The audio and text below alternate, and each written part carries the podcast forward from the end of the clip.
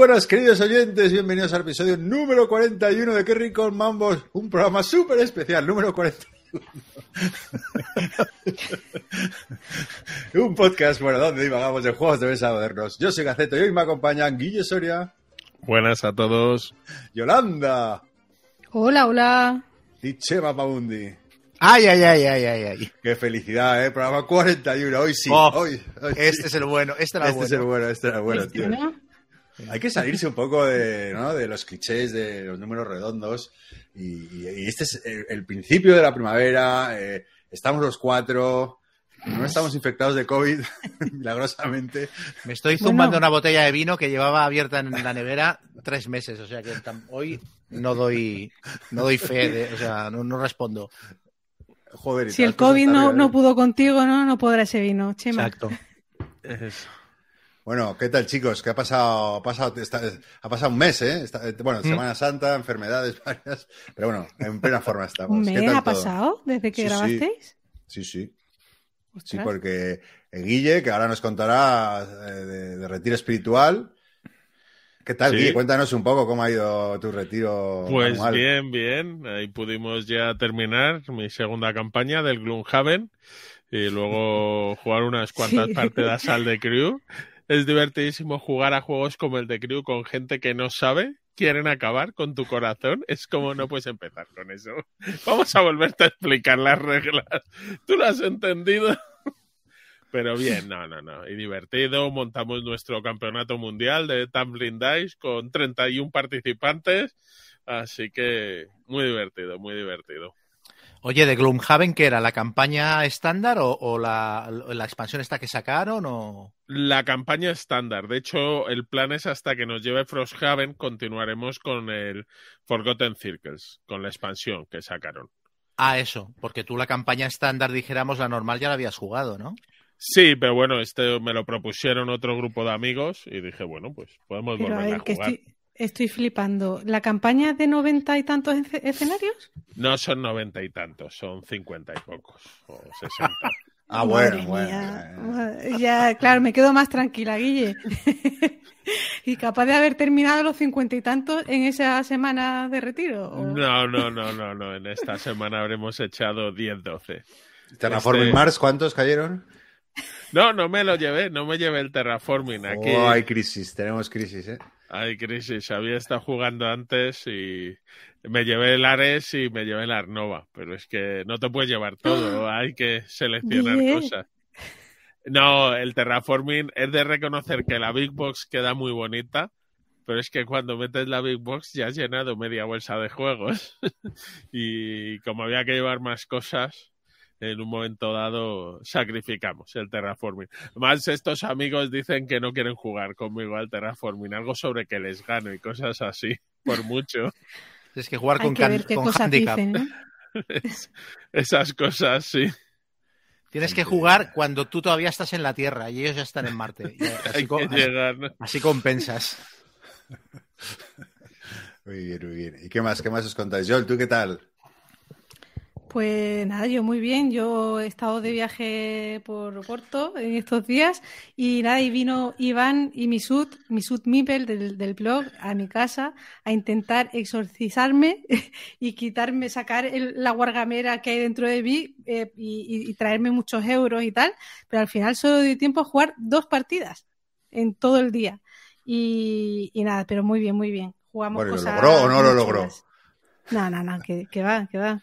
Pero he de decir que me lo pasé súper bien y que jugamos a dos juegazos. Eh, luego hablaré de ellos, el Ark Nova y la expansión nueva del Russian Railroad que viene en esta edición Ultimate que han hecho. Y nada, me gustó mucho. Sí, sí, sí. ¿Y tú, Chema? ¿Qué tal?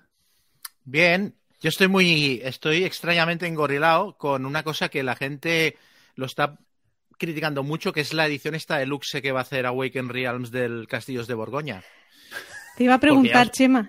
Es que- Es que- Parece, parece que, que Iván ha visitado a Chema, no a Joel. Y eh, al que ha exorcizado. ¿eh? No, ya, Total. ya os comenté que a mí el juego, el juego me había gustado y de hecho es que con, en Steam es que igual he echado, no sé, es que igual he echado 25 o 30 partidas, porque es muy rápido. Cada, cada noche, mientras veo el chiringuito, Catacroker, juego yo solo. Claro. Y Por cierto, Chema, por tu Pero culpa, en Steam. cuando- en Steam. Yo me, Sí, me sí. la, Claro. la- la tenía abandonada en el iPad y como a raíz de que hablaste, yo hostia, voy a jugar cuando estoy, bueno, en el anterior programa que estaba enfermo, estaba con Sí. COVID, que no lo sabía entonces, pero claro, estuve ahí en cama y, y le estuve dando y la verdad que está guapísima la app. Va muy Eh, bien. va muy es bien, que sí, sí. eso es lo que os iba a decir, que es un juego que cada vez que quiero jugarlo, al final termino jugándolo en el iPad o en el ordenador, lo que sea, que se juega bastante mejor online que en mesa. bien, sí. Entonces, gastarte, ¿cuánto, ¿por cuánto va a salir eso? Todavía Es no se sabe, ¿no? No se sabe, no se sabe, pero Claro. bueno, uno de los de las pegas que yo le puse al juego cuando lo comenté fue la edición que me parecía absurda y claro que vayan a hacer una edición como Dios manda, aparte de lo que están enseñando de momento coincide bastante con las carencias que yo le encontraba al juego. Las losetas las van a hacer más grandes, la iconografía más clara y no sé, igual claro, si se suben a la parra y lo llenan todo de miniaturas se lo va a comprar su tía, pero si hacen una edición lógica que no tendrían por qué no hacerla, igual entro. Si hacen una cosa como lo ¿qué que hicieron con la muralla china, ti? Pues mira, lo que decía, Así. lo que, lo que hicieron con la Gran Muralla China, que era, vale que está sobreproducido ese juego, pero te vendían la edición con meeples de madera y si luego querías te comprabas miniaturas aparte. Entonces, si hacen algo así y no, no se sube mucho la barra con el precio, igual... igual Cuando veamos a las minis del príncipe de Kelar entrando al castillo, te vas a caer con todo el equipo. Lo que no sé es qué minis pueden poner en el castillo Sí, de eso- Borgoña. bueno, ¿sabes? Esa es otra.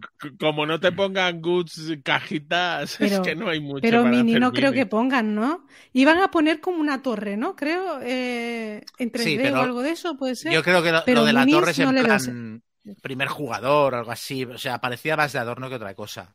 ¿Sabes? También se ha anunciado la reedición de Pueblo. El pueblo. Ah, sí. que- Sí. sí, eh, sí, sí, no sé cuándo y tal, pero, pero bueno, que es un juego interesante porque es difícil de, de encontrar, sobre, por eso digo, es una buena reedición, yo creo.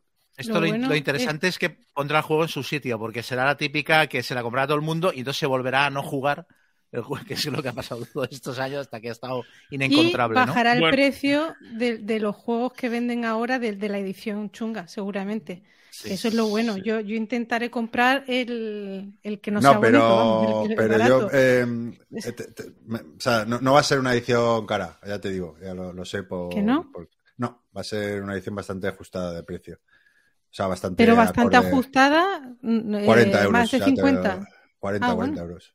O sea que Bueno. mm, yo creo que es simplemente una reedición con y debe ser muy parecido, vamos, no. Sí, pero reeditar eso a 40 euros con la cantidad de madera que traía no es Bueno. sencillo. No, bueno, bueno, sí, no sé, eso es lo que me han contado, ¿eh? No, no, puede ser, puede ser, pero que ese juego era bastante, entre comillas, deluxe, los componentes. A lo mejor lo hacen con plastiquillo, o a lo mejor, oye, es una reedición cutre, que eh, igual. eh, Puede también- ser, sí. puede que se revaloricen los pueblos antiguos en vez de También. bajar de precio. Eso puede ser también. Nunca se sabrá, nunca se sabrá. Todo esto viene porque Gonzalo tiene el suyo a la venta y quiere. Sí, ¿no? Yo me lo tengo, me lo tengo que comprar para justificar el gasto que hice en, en estas tablas giratorias de Ikea para fondis y tal. Me compré una porque lo jugué en Madrid con Preacher y el tío lo montó y pensé, hostia, pero qué ideaza, qué invento es esto, ¿no? Lo vas girando A mientras ponerlo, juegas. sí, sí, es verdad Sí. que lo pone. Y, y va- llegué a Eso lo Barcelona. en cuarto de juegos. Sí. Sí, pues llegué y me lo compré. Me compré la bandeja giratoria en Ikea pensando, para cuando tenga esto para el pueblo del Santorini. Y de momento no tengo ninguno de los dos. Pues mira, ya podrás. Y otro que ha anunciado, ya siguiendo con anuncios, eh, que, eh, que también me- yo he podido leer las reglas, que es eh, República de Weimar de Matías Kramer, eh, que, que no sé si habéis oído hablar de él. Es que este año se saca, salen dos juegos de la República de Weimar, uno de GMT, que todavía hay poca información y no creo que ¿Eh? conociendo a GMT. creo que yo la tengo una revelación. Una revelación. ¡Oh! Ha visto a Dios. Ha visto a Dios, o está viendo una telenovela a la vez que habla con esas turcas que están tan de moda. Te estaba haciendo un caso pleno, ¿eh, Gonzalo? Sí, sí, sí, sí, Queda sí. claro. Y yo, joder, sí que le ha interesado lo de la República de Weimar. No, no. O, o una araña por la ¿Qué ha la liga, la liga de, de croquet No, o cricket o- ya me ha marcado. Exacto, exacto, exacto. Nunca me acuerdo si es croquet o cricket. Tú, que pensaba Creo, que no le creo. habíamos dado a grabar. Ah, no, no, no, está, está en vivo ahí. Que he mirado a la derecha, que normalmente aparece ahí el cartelito de en vivo, no lo he visto y he dicho, mierda, que hay que volver a empezar. Pero no, no. Bueno, bueno, una pérdida hubiera sido, llevamos aquí 10 minutos fantásticos. Fantástico, es fantástico. No, no hemos estado mejor nunca. En plena forma. Bueno, pues este República de Neymar, de Weimar, perdón. eh, hay un anuncio de GMT, pero que se sabe muy poco, y, y no creo que salga este año, y otro de Matías Kramer, que lo va a sacar Spielworks y Capstone. Y, y- y- y, bueno, yo me he ido a las reglas y tiene un pintón de Manila. Este eh, es un juego, lo único que va a ser un, juego largo. Si juegas el juego entero, o sea, todos los, los años que, que, que conlleva la, la República de Weimar, so- eh, son seis horas así, pero luego van a hacer escenarios cortos. Y sigue un poco la, es un card driven, pero con la mecánica del Churchill. Y, ya te digo que, que yo me- me he convertido en las reglas y eh, es diferente, ¿no? O sea, se basa en el Churchill, pero con, con el Kramer le da su toquecito. Y la verdad que tiene muy buena pinta. Así que nada, otro. Estoy viendo está. en Board Game Geek que eh, de 90 a 480 minutos. Sí, es que es el problema, que eh, seis horas de duración y lo único que se van a Madre ir Dios. escenarios cortos. Entonces, claro, al final, pues eso, un juego para los que le... Pero bueno, es una- un, un periodo muy interesante, ¿no? Ahí antes de todo Sí. el nazismo y demás, es, Sí. mola, mola, a ver qué Ah. tal. Pero- A, ver quién tiene más peso sobre decisiones, si Spielworks o Capstone. Porque últimamente Spielworks eh, está teniendo buenas ideas, pero desde que vive de esto el director, yo creo que saca los juegos a medio cocinar, ¿eh? No... Bueno, pero es Mati- este es Matías Kramer, el diseñador, que, que este no. este- bueno, aparte, ya te digo, yo, yo tenía acceso a las reglas y al TTS que estuve trasteando y el juego está muy, muy. Bueno, falta jugarlo, pero vamos, no sé, que el Matías Kramer yo creo que es garantía de, de calité Sí, a ver. ya en general. No te convence, no te convence. Guille susurra, ¿no? Está No, plenamente no, convencido. no. No, por eso es que últimamente Spielworks me parece que está acelerando la salida de sus productos. Que antes yo creo que los cocinó un poco más y hizo grandes juegos y sus últimos juegos no están mal, pero dices, joder, ves buenas ideas, pero no, exacto. Bueno, en- en este caso no es solo el juego, no es exclusivamente de, es de, de también es de Skellig Games, que es otra editorial alemana. Y de hecho ellos son los que llevan la voz cantante un poco eh, del juego, pero bueno, esta es como copublicación. Y, y vamos, yo creo que siendo Matías Kramer alemán, creo que viene de Alemania el juego. Y que luego, pues como son partners de Capstone, pues también lo va a sacar. Pero vamos, tiene, tiene muy buena pinta. Y luego en otro orden de cosas, eh, no sé si os acordáis que hablando de Kickstarter, eh, estaba muy emocionado hace unas- unos programas ¿no? hablando del Race to Moscow, que me había Sí. llegado, estaba muy contento. sí, sí, y sí, sí. menudo chasco vendido a las pocas horas de jugarlo. bueno, para quien no sepa, Mira, el hice captura de pantalla en cuanto vi, que lo pusiste en la BSK y, y- y te iba a mandar la captura de pantalla como diciendo, what the fuck, o sea, ¿por, ¿cómo? O sea, Oye, lo- John, lo has cambiado tu, tu- tu Perdón, cámara. ya está, ya. Ah, ah, estábamos viendo tus, tus piernas. Muy- muy- Siempre Ha muy bonitas. Pues eh, eh, bueno, el Race Moscow, simplemente para quien no lo conozca, que es un juego, tampoco es el, megajuego del mundo, o sea, es un juego bastante correcto. A mí me gusta porque, porque es un juego de logística, ¿no? Más que, entonces me parece original el planteamiento, no es muy complejo. eh, y vamos, un juego, ya te digo, que a mí personalmente me gusta, pero hay gente que le parece buff. Y, y bueno, a mí sí que me gustó. Y este Rito Moscú, pues pensé que iba a ser un poco diferente y demás. Pero mira, las reglas, un despropósito, que eso sí que me cabreó porque, joder, el- el- las reglas del primero estaban muy bien y el juego es muy parecido. Hay pinceladas de cambios, ¿no? Y, y no, no consigo entender cómo, cómo hacen unas reglas peores. Eh, la parte de solitario en el otro estaba separado, en esta está como mezclada, ni siquiera especifican. Un caos. O sea, todo es lavazado. eh, y luego el juego le, le- le falta la, la mística de. En, en el Race to the Ring tenías a Pato, Montgomery y Bradley, ¿no? Que bueno, a, que al que le interese un poco la historia y tal, pues eh, sabía que hay una rivalidad ahí entre ellos y tal, entonces un poco de gracia. Aquí eres un general random ruso sin nombre ni apellido. Y luego las minis son, son una broma, ¿sabes? Son tamaño tamaño huevo Kinder de esto, que te, como las del huevo Kinder, esta que te regalaban alguna miniatura, o sea, es horrible. Eh, feas y pequeñas. Y encima te cobran 90, 90 pavos, tío, por un juego que cuesta 40, el Restoring, que es mejor juego, mejores reglas y te cuesta 40. Así que vamos, mm, huir. ¿A quién se lo has vendido, Gonzalo? Mándale un saludo. Hola, si me estás oyendo. Espero que lo hayas Hombre. vendido ya también. Era de Phalanx, ¿verdad? Este Sí. Es Sí. que claro, es que encaja un poco vamos que los últimos juegos que han sacado también con el de Aníbal y el, el otro, el, Suceso. el sucesor, Successors. también las reglas pues pff, las bien, fastidiaron un poco. Que va, que va. Así. Es Luego el acojonante lo de, lo raro, el- lo de estos dos juegos que todo el mundo acabó echando de menos las ediciones de, de GMT eran, ¿no? Los dos, el Successors y el, y el Aníbal. Aníbal. Bueno, el, el, Bueno, el Aníbal había un- sí. Sí, el sucesor tenía. Pero del Aníbal había luego una de Valley Games que estaba Sí. chula. sí.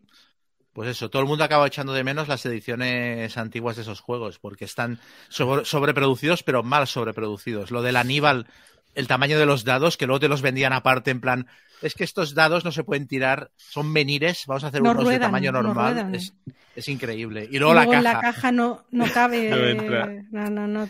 es increíble. Pero eso me estoy, o sea, me estoy encontrando con muchos juegos últimamente que no caben las cosas dentro de, de las cajas. Sobre, vamos, en los Wargames seguro. Combat Commander le pasa. En el, el Combat, perdón, no el Combat Commander, el Combat. Eh, luego el mm, Great War Commander, que es el, el último, uno de los últimos juegos que me he comprado, que es el Combat Commander de la Primera Guerra Mundial. No cabe tampoco. Y no sé, le está pasando. Bueno, el Labyrinth, con, Sí. ya si le meten las expansiones, Bueno, imposible, pero vamos, es que. El Labyrinth, yo, eh, lo que pasa que, que yo lo vendí para comprarme la nueva edición, que era una caja más ancha. Sí, Y más ahí sí- ancha. y ahí sí, sí la te de caben 3 las, pulgadas.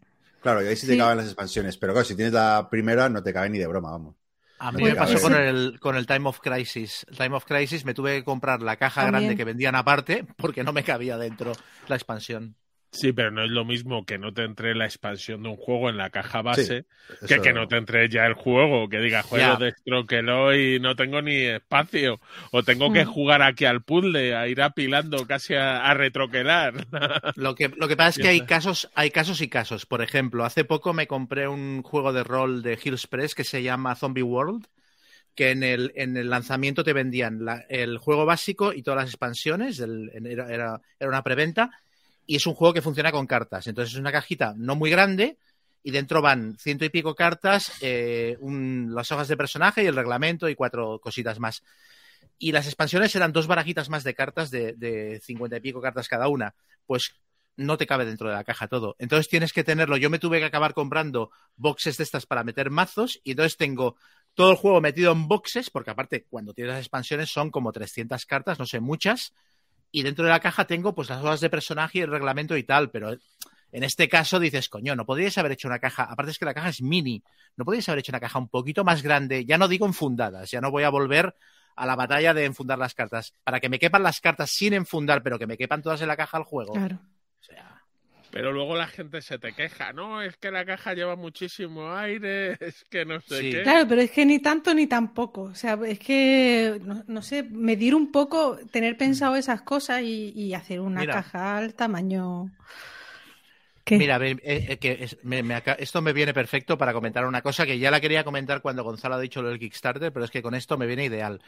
Me he salido del, del Kickstarter de, de Darkest Dungeon porque, pero hasta los huevos, ¿eh? O sea, pero muy quemado con esto. O sea, ya llevaba tiempo comiéndome todas las actualizaciones que hablaban de retrasos y de fallos de producción y no sé qué, y yo, venga, paciencia, es igual, cuando me llegue, me llegará.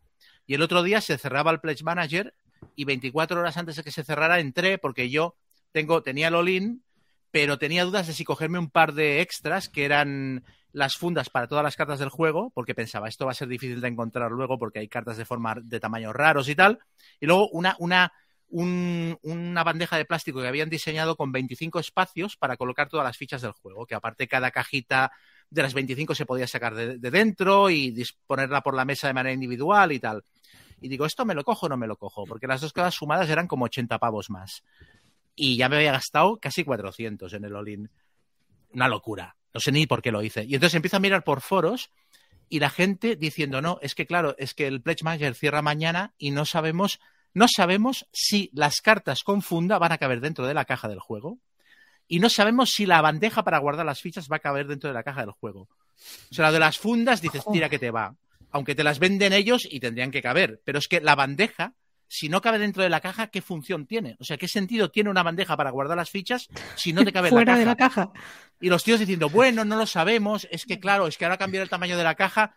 Y iba a cerrar el Pledge Manager y no podían dar garantías a la gente de que se iba a gastar 80 pavos en aquellas dos cosas y le iban a caber. Y dije, mira, esto es la gota de colma al vaso. Entonces vi en los comentarios, cometieron el error de decirle a un tío, eh, eh, dice, ¿cómo me puedo hacer para que me devolváis el dinero del, del, Kickstarter? Porque tengo, estoy en una situación económica tal y necesito. Y dice, no, no, nosotros devolvemos el dinero sin hacer preguntas. Y fue, fue leer esto, irme directamente a enviarles un mail. Y conozco a otras dos personas que lo hicieron también. O sea que igual han tenido un chorreo de devoluciones. Y sí, Pero sí, me, me avisaron de, de que me iba, de que no me iban a devolver todo el importe. al 90% de volver. Bueno, claro, es que aparte es que, es que esta gente, es que esto ha sido un desastre. Es que a mí, o sea, el Pledge Manager, lo, ha- después de haber hecho toda la campaña con Kickstarter, el Pledge Manager lo abrieron con GameFound. Entonces tú tenías la mitad de tu dinero en Kickstarter, la otra mitad en GameFound. Entonces, del dinero de GameFound te lo devolvían todo, pero el de Kickstarter había un, un 10 o un 15 que no te lo devolvían. Sí, el 10 que cobra. que Horroroso. Y yo dije, mira, palmo, palmo 30 euros o Ya, 40. a veces pero- es mejor palmar que estar ahí. Sí. Sí, lo- o sea, considero, lo considero una lección. O sea, considero que he pagado 40 euros para ahorrarme 300, 350. O sea, muy loco. Un desastre. O sea, con Mythic Sí. Games, nunca más, vamos. Nunca más. Igualmente es que el Pledge, eh, el Pledge Manager que ofrece Kickstarter gratuito es bastante malo. Entonces, por eso la mayor parte de las compañías eh, se van a otras plataformas. Ahora, a GameFound, de hecho, GameFound empezó haciendo de Pledge Manager antes Mm. de hacer luego sus propios micromecenazgos. Pero claro, Pero, una, ah. una campaña de Kickstarter a mitad del Pledge Manager pasarla a GameFound es, es como Sí, eso a la gente una, una confusión Pero- adicional. No, pero ¿Y por qué te siempre. cobran el por qué te cobran el 10%? Bueno, Porque la ellos, plataforma.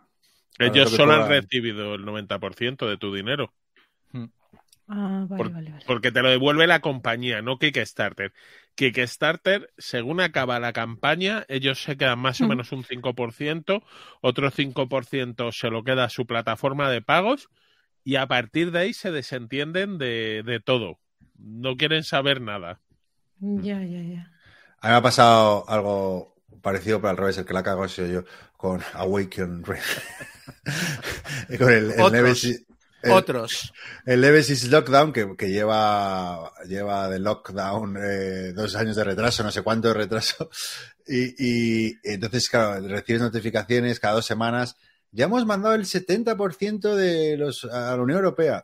75%, 77%, y ya, ya subiendo por las paredes, 95%, y ya les he escrito, oye, mira, y, y- y ya habéis mandado todo, y a mí no me ha llegado, y no sé qué, ¿cómo, cómo me, me podéis devolver el dinero? Me dice, vale, nos das tu ID y tal, me la mira y me dice, si quieres te lo devolvemos, pero, pero es que tú, no, no- el que estamos mandando No es, es el inglés, no el, el español. Y yo. Ah, Claro, que estaba mandando el inglés y, y, y, y yo, joder, ¿para qué habré pedido el español? Mm. ¿No? Que, que una empresa. No, no me fío mucho de las traducciones de fuera, ¿no? De las eh, ediciones. Ni me acordaba lo que había pedido. Y no te aparece en el este. Bueno, no sé si voy a pedir que me vuelva el dinero. Me pillo el uno que ya está en las tiendas. yo Awaken Realms, aparte, tarda muchísimo. Hay muchísima diferencia de tiempo entre que envían las versiones en inglés y las versiones en español ¿Y qué de tal? sus juegos. ¿Y qué tal Traducen las traducciones? bien. ¿Ah, bien? Ah, bueno, pues bien, entonces sí. me quedo. Eso sí. Ya espero pero tardan mogollón. Dice, no, para eso te quedan muchos meses todavía. Y Sí, bueno, fácil, pues un año. En la campaña de Kickstarter siempre dicen tres meses más para las versiones en idiomas. Y mentira, tardan muchísimo. Puede llegar a tardarte un año. Joder, mira que tenía ganas, tío, que no me pilla el 1 porque me había pillado el 2 y no he jugado y digo, no, no voy a esperar a tener el 2. yo sigo ¿Has querido sin jugar al en ningún dos? Kickstarter. E- Este Este año, ¿no? no. Y, te, y te has metido en el mundo AS- A- AS- AS- ADSL, iba a decir. Eh, de la fibra. Eh, óptica. de la fibra. No, no, no. ¿No a-? ASL no. No, no, para nada. Yo sigo con el Combat Commander, que por cierto es el primer juego en mi vida que le doy un 10. en- le pongo un 10 en la BGG. Siempre daba Oh. 9, 9, 9 y medio por el tema este de siempre se puede mejorar. Pues no, ya Combat Commander para mí el, juego top de mi vida. Y, y nada, me he comprado el Great War Commander, que mm, vamos, juré y prejuré que no me lo compraría, pero al final terminé cayendo porque escuché un podcast de Territorio Groñar que hablaban de 1917, la peli de la, de la sí. Primera Guerra Mundial, que a mí, o mucha gente dice que es un coñazo de película, pero a mí me encanta. Vale, me parece muy chula. Eh, siente que le parece un coñazo, ¿no? A mí no me Efectivamente. mucho tampoco. A mí me flipa esa película y claro, y en- encima escuché el podcast eh, que hablaban de los truquillos que había utilizado el director, del- de la gama cromática en la peli y tal, y, y me entraron muchísimas ganas de verla, la volví a ver y, y al final terminé cayendo en este juego, el Great War Commander, que sé que, que no lo voy a jugar prácticamente nada y que es mucho peor que el Combat Commander, bueno, peor- mucho peor, que tiene mm, Bueno, no cositas que no me convencen, pero... No parece muy eh, complicado, ¿no? me salió el, el- el- la vena coleccionista. Eh, bueno, es igual que el Combat Commander, pero es aún yo creo algo más complicado porque tiene más cosillas, ¿sabes? Eh, para darle un rollo temático de la Primera Guerra Mundial, pues han metido que si el, la- el soporte aéreo, el gas, las... eh, ¿cómo se las trincheras. Eh, luego hay muchas diferencias, por ejemplo, en el Combat Commander eh, los líderes no pueden activar a otros líderes, aquí sí hay un rollo de jerarquía de líderes, que son cosas que en principio me gustan, pero yo no sé si luego a la hora de jugar, nada más que he jugado media partida, ¿eh? Quedé un día con Franjo para jugar de ese podcast y, y no, no, no lo hemos terminado. Pero los comentarios que siempre he leído, bueno, por ejemplo, el terreno, eh, los mapas. Los mapas son preciosos, la edición es increíblemente bonita, pero es mucho más confuso que en el Combat Commander. En el Combat Commander no tienes, no hay pérdida. O sea, tú va, trazas una línea de visión y si toca con un obstáculo, pues mm, afecta y si no, pues nada. Y aquí, bueno, como es todo mucho más bonito, pues mm, da lugar a confusión. O sea que yo creo que va a tener cosas que no me van a gustar tanto, pero ya os digo, el- la, vena, la vena coleccionista y el subidón, el subidón que me dio por ver la peli y querer tener algo sobre la Primera Guerra Mundial. Yo lo que he oído de este juego es que, que le faltan que le falta muerte, o sea, que, que le faltan bajas para simular las, las cargas estas de Claro, Primera Guerra Mundial, la, carnicería de- la carnicería, y luego que la, la artillería de fuera de tablero es demasiado determinante. Que seguramente es realista, porque es lo que pasaba, pero, pero que a nivel de juego es un poco frustrante que, que te acaben cayendo los, los cebollazos y te maten a, a- a la mayoría de las tropas, ¿no? Pues yo, mira, justo me he leído este fin de semana, eh, off topic, pero como ahora que si, si estás... eh, ¿Joel? Sí, sí, aquí, aquí estoy. Quiero defender la luz, que no me voy. No, pero que Ay, si estás ahí pi- picada con la Primera Guerra Mundial, eh, justo me leí el, el piloto de Del Vice, eh, de Ugolt, este de los aviones tan, tan, tan- Y la verdad que está muy chulo el este. Y, y como está basado en la Primera Guerra Mundial, pues si te pica Vale, ahora, vale. que tú que te gusta sumergirte en, en, en- en épocas de guerra, Vale, pues está muy chulo. Le echaré un vistazo. Luego yo, yo juego Mm. así, no- sin reseñar, ¿eh? solo como comentario así rápido, la- eh, que no, no me convenció nada. eh, eh, la expansión del Teotihuacán, la era de la expansión, creo que se llama. Que a mí Teotihuacán es un, un euro de estos secos sin tema que me gusta, no sé por qué, pero le pillé cariño y, y me pillé la expansión y la verdad que no me ha gustado nada. Eh, Además lo llevaste súper preparado la partida, ¿no? bueno, eso ya sabes, eso va con... Un clásico. Un clásico, un clásico. Y, y yo es que me lo leo, tío, me lo leo entero el día anterior y cuando llego se me ha olvidado. Te lo juro eso que lo nos leo. parecemos, Gonzalo. No Eh, sé, pues, eso nos o parecemos. sea, la gente no me cree, pero bueno, ya, ¿qué voy a decir? Y no, no, me parece que lo sobre, sobre bueno, entiendo que a lo mejor el que lo ha jugado mucho, y es que es verdad que el Teotihuacán base no lo, no lo explota muchísimo. Entonces, esto le añade más cositas, más capas y tal, pero que no me resultará muy interesante, la verdad. Pero bueno, eh, no lo digo porque como, como sé, sé que tiene buena fama este, esta expansión, pero, pero bueno, supongo que si has machacado el Teotihuacán, pues sí, pero si no, a mí no. Personalmente. Pero el Teotihuacán es el juego este de la escuela italiana, el euro. Sí, sí, sí, por eso ¿O lo te digo que es como. Pero es sí, que no sí. te pega absolutamente Nada, nada. nada, pero alguno tiene que, hay que tener alguna excepción en la vida, ¿no? Alguna cosita Ya, de estas claro. para. Por eso lo he dicho, que es esas, de estos euros que no. Pero no sé por qué, si es el rollito de las dos setas esas y tal, pero me mola este juego. Mm. Pero bueno, nada, no sé, eso, Pues, eso os comentaba. Uh, Os cuento más cosas que me he comprado, ya que no juego Sí. tanto, os cuento Claro, lo que me compro. Eh, me compré, me, bueno, yo creo que ya os lo comenté, eh, fue sin querer, pero me compré el Blitz Bowl del Pero que ver, habéis ah, sí. hablado. Pero que Fue- sin querer, que como que. Sí, sí, fue sin querer. pero, sin o sea, querer queriendo, totalmente. como el chavo el 8. No, no, no. sí, Fue sin fue querer sin queriendo. querer. Totalmente. Eh, me metí, bueno, porque creo que fue Guille que pasó el enlace que lo vendía en Amazon, pero en Estados Unidos y tal, y que lo enviaban aquí a España. Y bueno, pinché en el, en el enlace y no sé qué es lo que hice, pero le di a comprar. Fue sin aceptar, dar al botón, aceptar. Sí. No sé qué es lo que hice, me gusta mucho. Total, que, que nada, que al ratito me llegó el correo de confirmación de Amazon de que efectivamente había hecho la compra y dije, bueno, pues, pues ya que está comprado, pues no lo voy a cancelar. El Y- destino quería y- que lo tuvieras. Exactamente, estaba escrito. Y entonces nada, los días me llegó todo perfecto, no pasó aduana. Bueno, es que de, todas maneras en Amazon está incluido ya el, el precio de los trámites aduaneros y tal. Entonces lo que pagas es lo que pagas, o sea, no, luego no te vienen sorpresas. Y me costó, creo, pues no sé si fueron en total como 70 euros o algo así. Fue caro. Sí, rondaba Estaba ese re- precio, me parece. Sí, Un sí, poquito sí, menos, 68, 69, Ujú. pero sí. Pues ahora Bueno. he apalabrado eh, la- las, las cartas tradumaquetadas porque hay un montón de texto en las cartas y digo, esto no lo voy a poder jugar con nadie. Entonces me metí un grupo de Telegram de estos que hay de compra conjunta de no sé qué, no sé cuánto. Y tenían... Compras compulsivas sin querer. No me- Grupo de ayuda. Anónimas. Grupo de ayuda. No estás Sí, sola. no, no. Pero tenían eso, habían hecho una, una compra conjunta para tradu- de las cartas tradumaquetadas, un tapete y el reglamento. Y dije, para adelante. Y ahí, bueno, ya, ya, ya lo habían hecho, pero tenían como de sobra y hay un chico que me lo va a mandar tal por un módico precio de unos 40 euros más. O sea que se me va a poner el precio. Muy bien.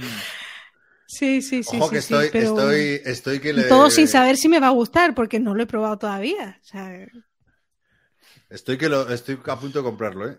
Estoy dando a continuar, pero. Ah, no, 90 pavos.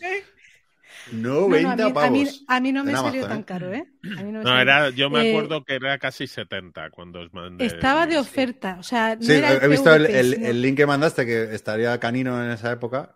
Y, y ahora, eh, eh, pues 63 más 15 de envío. Es que más el no IVA. sé si leí el otro día que ya Chao. estaba agotado tanto en Alemania como en Estados Unidos.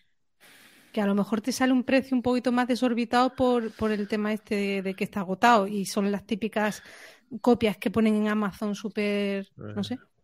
Puede ser. Yo reconozco cuando os mandé el link, luego miré en Target, en la página web de Target, que no sé cuál es, si es target.com o Target algo más, y es que era deprimente, era juego puesto en España, 70 euros.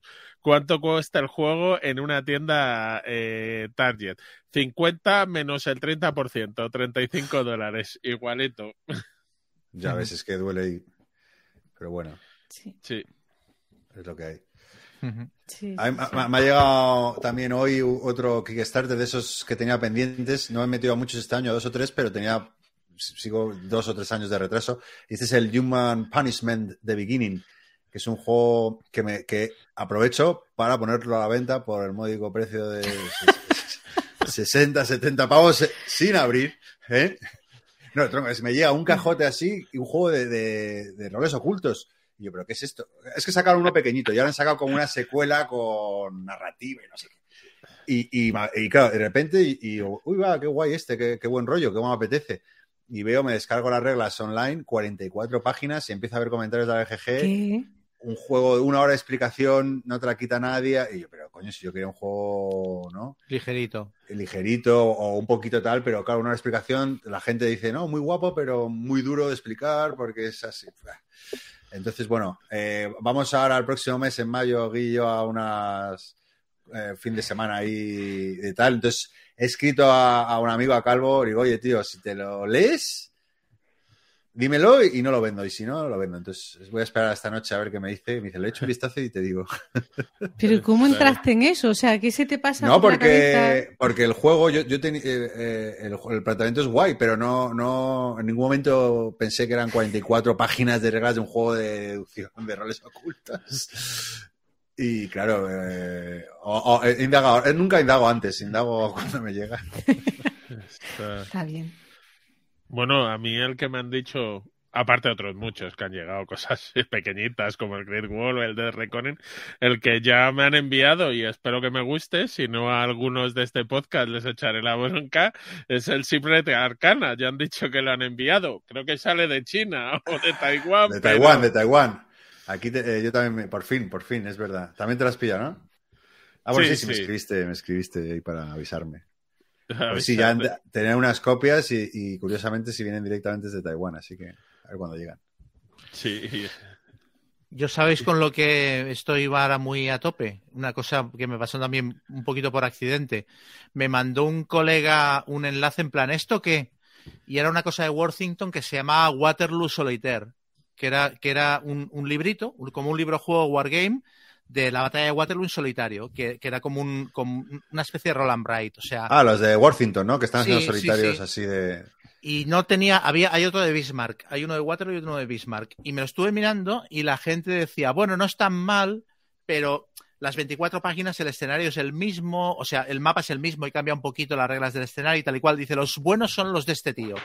Y resulta que hay un tío que se llama Mike Lambo, que ha empezado a sacar este año, y aparte ha sacado como 5 o 6 de golpe, Wargames en solitario en formato librito y los ponían mucho mejor que los de que los de Worthington porque son escenarios diferentes, son hexagonales, etcétera. Y en principio son eh, lo mismo, Roland Bright y tal, vas, vas marcando las unidades según se mueven por los hexágonos. Hay gente que lo juega con cubitos de madera y tal, los ponían súper bien. Y has sacado uno medieval, dos o tres de Normandía, uno de, de la Guerra del Pacífico o de Vietnam, de Vietnam, creo. Y pensé, bueno, esto igual está bien. Y, va- y costaban la mitad, porque los de Worthington valen casi 30, 30 euros cada sí, 20 uno. y pico por Amazon, ¿no? Tam- No está tan caro. Pues los de este tío, 14 o 15 euros cada uno. Y ya, cua- está en plan, ¿me compro uno o no me lo compro? Y entonces entré en Game Geek y vi que había un tío que el de Normandía lo jugaba utilizando los componentes del Memoir 44. O sea, el tío, como que son pocos hexágonos, cogía las losetas de hexágonos del Memoir 44, montaba el tablero, los muñequitos y dije, bueno, ya, aquí ya, ya, o sea, a la me mierda me voy. Aquí me han ganado. Y me he comprado eh, uno de los de Normandía, que tenía muy buenas críticas, y el medieval. Y tengo Pues muchas pasa- ganas de probarlos. A ver qué Pasa tal. link luego. Sí, Sí, sí, Pasa te link. me pasaré. interesa, me interesa también, sí. Pero el tío por- tiene, tiene como 7, 8, una y, y todos tienen muy buenas críticas, ¿eh? Yo, me he vuelto un poco loco con Worthington, ya, sabéis que, se ha convertido en mi ojito derecho. Y, me, eh, bueno, había jugado, pero bueno, ya, hablaré de él porque solo he jugado una, eh, el 1944. Eh, Así, eh, bat- batalla de las Ardenas. No era muy difícil. Eh, eh, que, me, que me gustó bastante.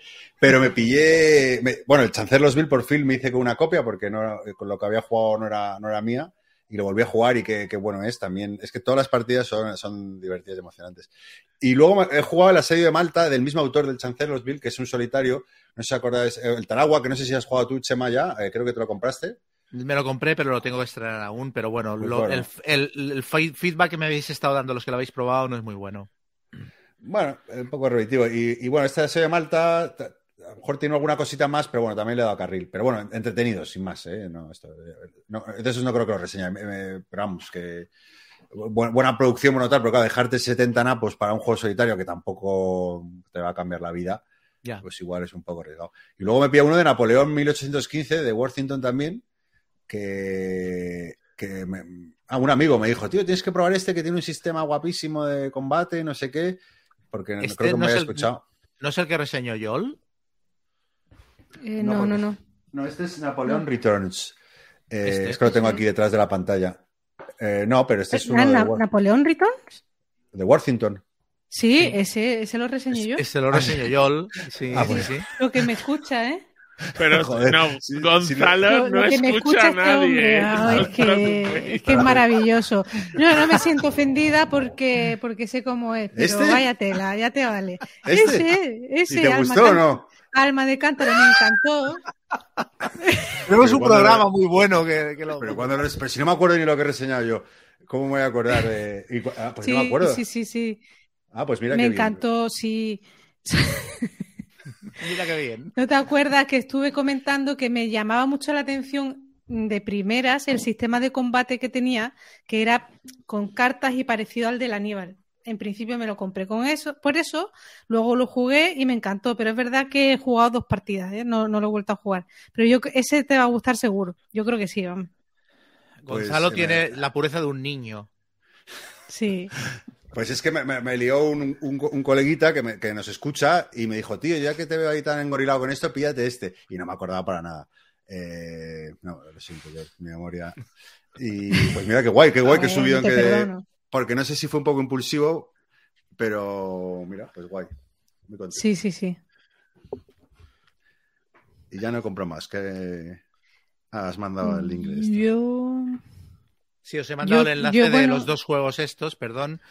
Que yo los dos que me he cogido son eh, Fields of Normandy y otro que se llama Medieval Britain, Battles of Medieval Britain. Y luego me estuve pensando uno que se llama Ghost of the Jungle, que este es el que es en plan eh, eh, Pacífico. No me acuerdo si Pacífico o Vietnam, la verdad.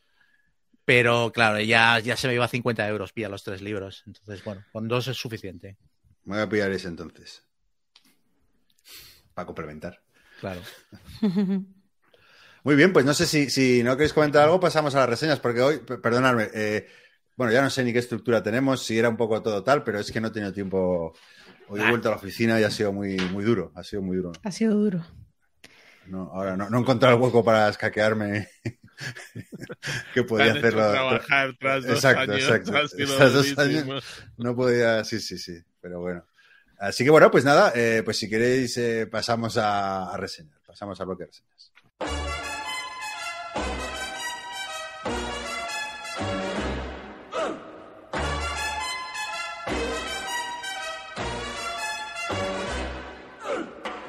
Loves mambo. Mama loves mambo. Look at him sway with it, getting so gay with it, shout no lay with it. Wow. Venga, Chema, Yo mismo. al lío, al lío. Vamos, vamos, vamos. Ah, yo voy a reseñar eh, un juego que igual tiene uno de los peores títulos que, que he escuchado nunca, que es 878 Vikings. 878 Vikings. Que, o sea, cuando lo lees la primera vez dices, coño, qué específico, ¿no? O sea, 878 vikingos vienen en la caja y no, resulta que es el año. Pero claro, pero es un nombre muy confuso. Le podrían haber puesto, no sé, o sea, mm, o sea, construir la frase de otro modo para que, porque realmente te quedas mirando la caja en plan, pero a ver, 878 vikingos, ¿qué broma es esta? Es un juego eh, que aquí publicó más que Oca, es de Academy Games y se llama concretamente en español o- 878 Vikings, la invasión de Inglaterra. Y forma parte de esta serie de juegos que tiene Academy Games, que son como wargames multijugador muy sencillitos, ah, que sacaron tres originalmente, que eran 1775 Rebellion, 1812 Invasión, Invasion of Canada y 1754 French and Indian War, que se llaman Birth of America, que son juegos con cubitos muy sencillos, muy rápidos de jugar y muy, muy amenos. Y, mm, por lo que he leído, este juego de los vikingos inicia una segunda trilogía que se llama Birth of Europe, y el segundo de la trilogía todavía no lo han hecho. Tenía que ser un juego sobre la guerra de los 100 años y tal, y no sé, porque este juego ya es del 2017, el de los vikingos. Y nada, eh, es un juego, es un wargame muy, muy, muy ligero de dos a cuatro jugadores. Bueno, para dos o cuatro jugadores, de hecho. O sea, eh, son cuatro facciones. Si juegan dos jugadores, mmm, cada jugador lleva dos facciones. Y si juegan cuatro, pues juegan por parejas y se reparten las dos facciones de un mismo bando. Son vikingos contra ingleses. Y, y son pues las invasiones vikingas de, de Inglaterra. El 878 es el año en el que empezaron y vas jugando a lo largo del paso del tiempo y tal. Y nada, es un, es un juego muy ligerito. A mí me recuerda a los juegos de. Estos de la serie Quartermaster General, ¿los conocéis? Uh -huh. Sí. Pues tienen ese puntito de, de, ser con pocas reglas, hacer mucha cosa y ser muy temáticos. Los Quartermaster General quizás se fijan más en el rollo, eso, logística, suministros, combos de cartas y tal. Y este, en cambio, es quizás un, un wargame más clásico de juntar muchas unidades, ir a pegar al otro y batallas con un montón de dados y, y habilidades especiales y tal, pero con cuatro reglas. Es que. Y luego que se juegan en 90 minutos. O sea, la primera partida igual se te va a las dos horas porque hay varios conceptos que tienes que pillar fácil, pero luego cuando lo rejuegas, 90 minutos o incluso menos, solucionas una partida y tienes la sensación de que has jugado una cosa bastante épica y bastante tocha. Entonces, pues nada, pues son cada facción de cada bando es un juego asimétrico, cada facción es distinta. Por ejemplo, en los vikingos están los hombres del norte y los berserkers. Y, tienen cada, cada facción tiene un mazo propio de cartas que es diferente a las demás y luego aparte unos dados de combate que son un poquito distintos. Entonces, por ejemplo, los berserkers, eh, su dado de combate eh, hace un montón de bajas y nunca se retira y en cambio las, las unidades de leva que tienen los ingleses, cuando tiras el dado, lo más fácil que pasará es que salgan corriendo del campo de batalla todas, ¿no? Eh, entonces, bueno, eh, Básicamente, cada turno juegas una carta. De las cartas que tienes en tu mano, juegas una carta de movimiento que te indica cuántos ejércitos vas a poder mover y cuántas eh, regiones los vas a poder mover. El mapa de Inglaterra está dividido en regiones. Entonces los mueves y cuando entras en una zona donde hay enemigos, combates con ellos y tal. Y luego, aparte, hay un movimiento especial que es el de los líderes, que, que esto es bastante guapo y es lo que lo diferencia de los juegos de la serie que es que el, el inglés recibe, recibe, refuerzos, se genera en las ciudades que controla, vas generando más unidades en cada turno y tal, pero el, vikingo eh, solo genera refuerzos con los líderes nuevos que le entran. Cada turno revelas una carta de líder y el líder viene con un montón de ejércitos, pero rollo en plan, pues 10 hombres del norte y 8 berserkers, un montón de peña. Y los líderes vikingos, pues son, no sé si habéis visto la serie Vikings, pero están todos. O sea, Ragnar Lothbrok, Lagertha, Ibar el deshuesado, Rolo. De hecho, a mitad del Kickstarter yo creo que cambiaron un poco el look del juego para meter a las ilustraciones, eh, darles un aspecto parecido al de los actores de la serie. Entonces, bueno, entras con un líder, el líder entra por la costa y lo guapo que tiene el líder es que se mueve, combate y si después del combate limpia el forro a todos los defensores y le quedan puntos de movimiento, se sigue moviendo. Entonces va penetrando, ¿no? En un mismo turno te puede entrar hasta la cocina. Y es muy chulo porque genera el rollo este, genera una sensación de que en el bando inglés genera la sensación de que nos van a planchar, porque es que un líder vikingo se te puede meter más de medio mapa para adentro. Y en cambio a los vikingos les genera una sensación de urgencia porque el vikingo tiene que ganar cuanto más rápido mejor, porque cuanto más dure la partida, más es posible que el inglés consigue, consiga resistir. Entonces genera eso, genera una, una, tensión, esto del movimiento de pegar y volver a mover y pegar y volver a mover, que es bastante, bastante divertida. Y nada, pues es que juegas una carta de movimiento, te mueves y combates. Y el combate básicamente es tirar dados hasta que un bando elimina al otro. Y eh, los dados de combate tienen caras de causar bajas al contrario, de tropas tuyas que salen corriendo, que se colocan en, una, en un track y las recuperarás al turno siguiente o eh, una cara de reorganización que te permite mover tropas a, regiones adyacentes y tal. Y luego en el mazo tienes también algunas cartas de evento pues que modifican las reglas del juego y te permiten hacer cositas y tal. Es muy sencillo, mmm, se juega muy rápido, tiene dos maneras de ganar la partida, que una es por victoria súbita, o sea, hay 17 ciudades en el tablero, si los vikingos llegan a controlar 14, automáticamente ganan la partida. Y luego el otro modo de victoria es que hay un hay un, unas cartas de, tratado, que es el tratado de Warber, un nombre inglés muy Wender Warber, no me acuerdo cómo se llama, que, cada jugador tiene una carta de tratado en su mazo. Y son cartas normales de movimiento, pero que además son cartas de tratado. Entonces, cuando juegas una carta de estas, mueves tus tropas normalmente, pero la, la, colocas en un track de tratado. Y si en algún momento dos jugadores de un mismo bando juegan la carta de, de tratado, la partida se acaba inmediatamente. Y entonces se mira quién tiene un mínimo de ciudades y entonces gana un bando del otro. Entonces, claro, es chulo porque si tú vas ganando, te interesa que el tratado se firme para que la partida se acabe ya. Y en cambio, si vas perdiendo, te interesa que el tratado no se firme y retrasarlo lo más posible. Pero claro, tú puedes tener muchas ganas de firmar el tratado, pero igual no has robado la carta. O sea, es igual tu compañero ha jugado la carta de tratado, pero hasta que no la juegues tú, la partida no se acaba. Y a lo mejor la tienes en el fondo del mazo. Entonces es una, es una cosa variable que, que le da bastante gracia al juego. Y nada, pues eso, el juego es muy sencillo, se juega en 90 minutos y, y, y te da una sensación temática súper completa con cuatro cañas de reglas. Y luego tiene una expansión que hay bastante discusión sobre si mola jugar con ella o no. Los de and Sit Down hicieron una reseña en la que decían que la expansión no valía la pena, pero a mí la expansión me gusta mucho. La expansión lleva nueve módulos, muy sencillito de reglas cada módulo, y entonces puedes añadir los que te gusten y dejar fuera los que no. Pero tiene barcos vikingos que te permiten controlar regiones sin necesidad de tener tropas, porque el vikingo solo controla regiones cuando tiene tropas. Si se pide de allí y no deja a nadie, la región revierte a control inglés. Entonces, donde tengas barcos, pues ya no tienes que tener tropas allí mmm, manteniéndolas aisladas. Eh, hay rituales y plegarias que te dan un tipo de dados nuevos que tiras en los combates y que los combas y haces efectos especiales porque rezas a tus dioses y te dan modificadores y tal. Objetivos secretos, que cada bando tiene un mazo de objetivos secretos que va cumpliendo y, y, le va dando puntos de victoria adicionales. Eh, Luego regiones, cada región, el mapa está dividido en cuatro regiones y las regiones tienen una regla especial según qué bando las controla. Iglesias, que tú vas quemando iglesias, como vikingo es una condición de victoria adicional. Si quemas todas las iglesias del tablero, ganas la partida. Pero cada vez que quemas una iglesia, el token se le da la vuelta, se le entrega al bando inglés y el, y el bando inglés lo puede utilizar para sacar más tropas en la siguiente batalla, porque a medida que quemas iglesias se supone que el pueblo se subleva más y tal. Casi todos son muy chulos. Hay un par de estos módulos que a mí no me convencen. Uno es el de los, el de los reyes, que te da como un, un super líder, un rey para cada bando, que me parece que están muy descompensados y es mejor no usarlos.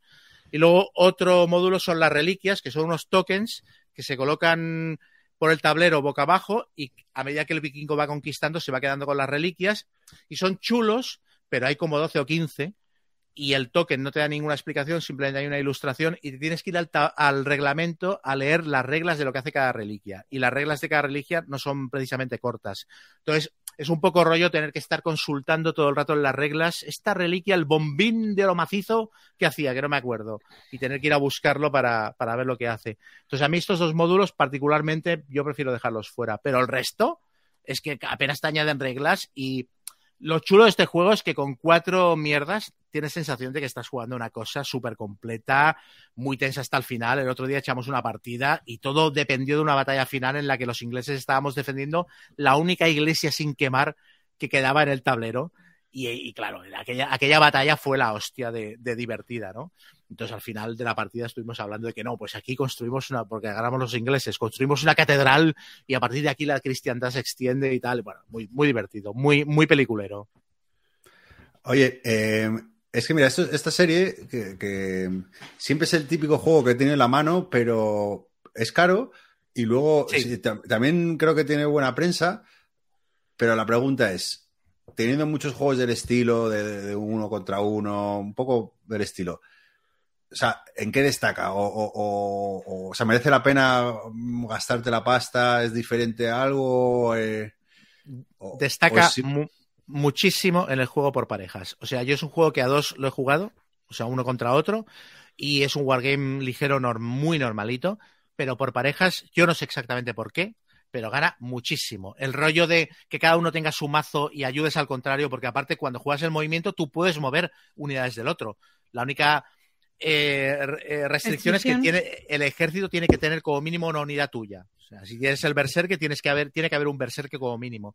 Pero este, este rollo de colaborar con el otro y, y con bar, cartas y tal, es muy, es muy chulo. Aquí el juego brilla mucho en eso.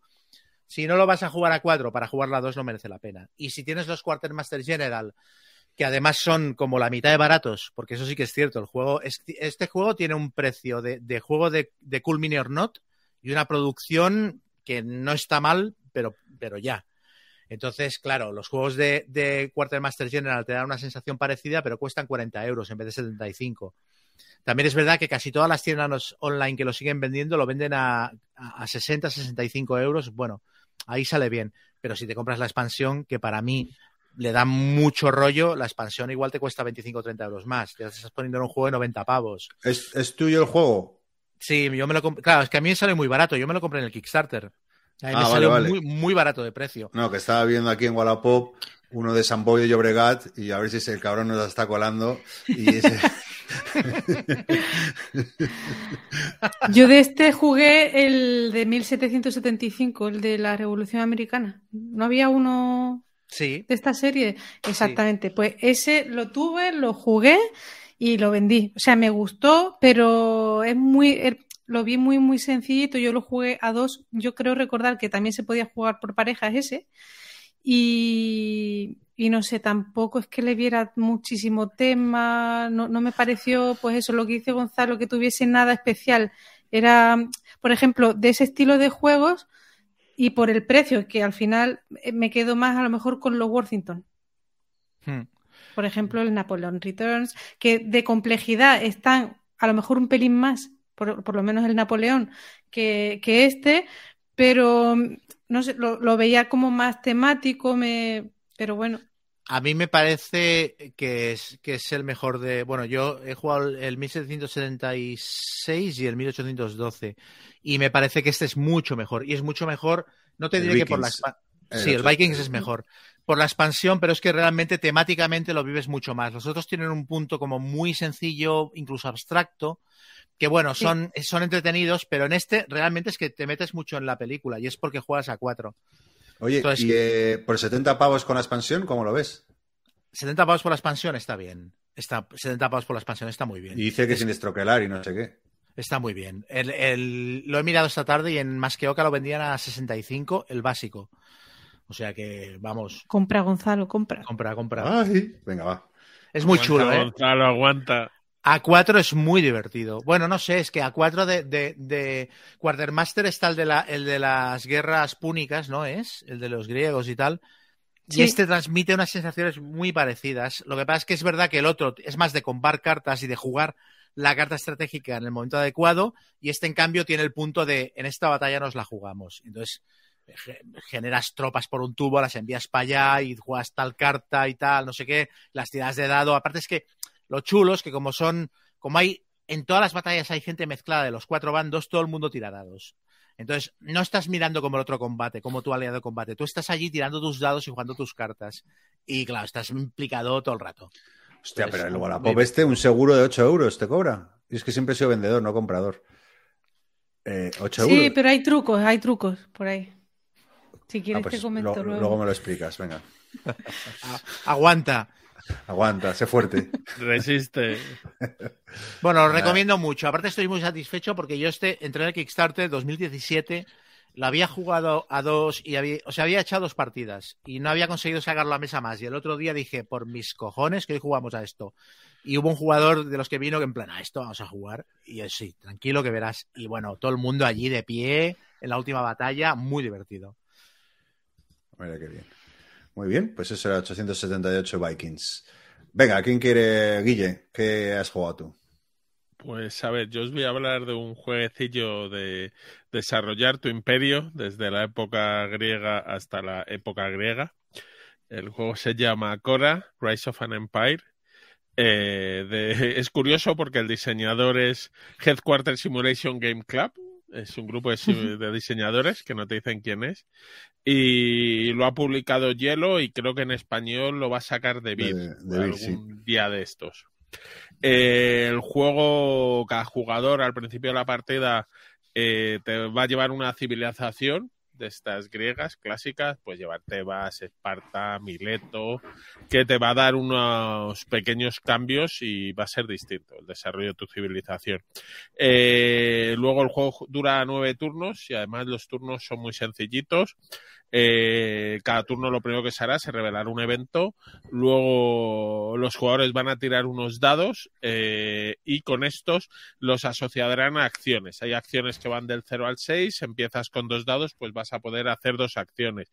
Si el valor casa con la tira de dados es mayor o igual, no tienes problema y si no tienes que pagar unos ciudadanos. Las acciones te permiten desde conseguir unos pergaminos filosóficos, eh, conseguir dinero para comprar tokens de filosofía, eh, conquistar regiones que se conquistan también toques de filosofía mediante acciones militares.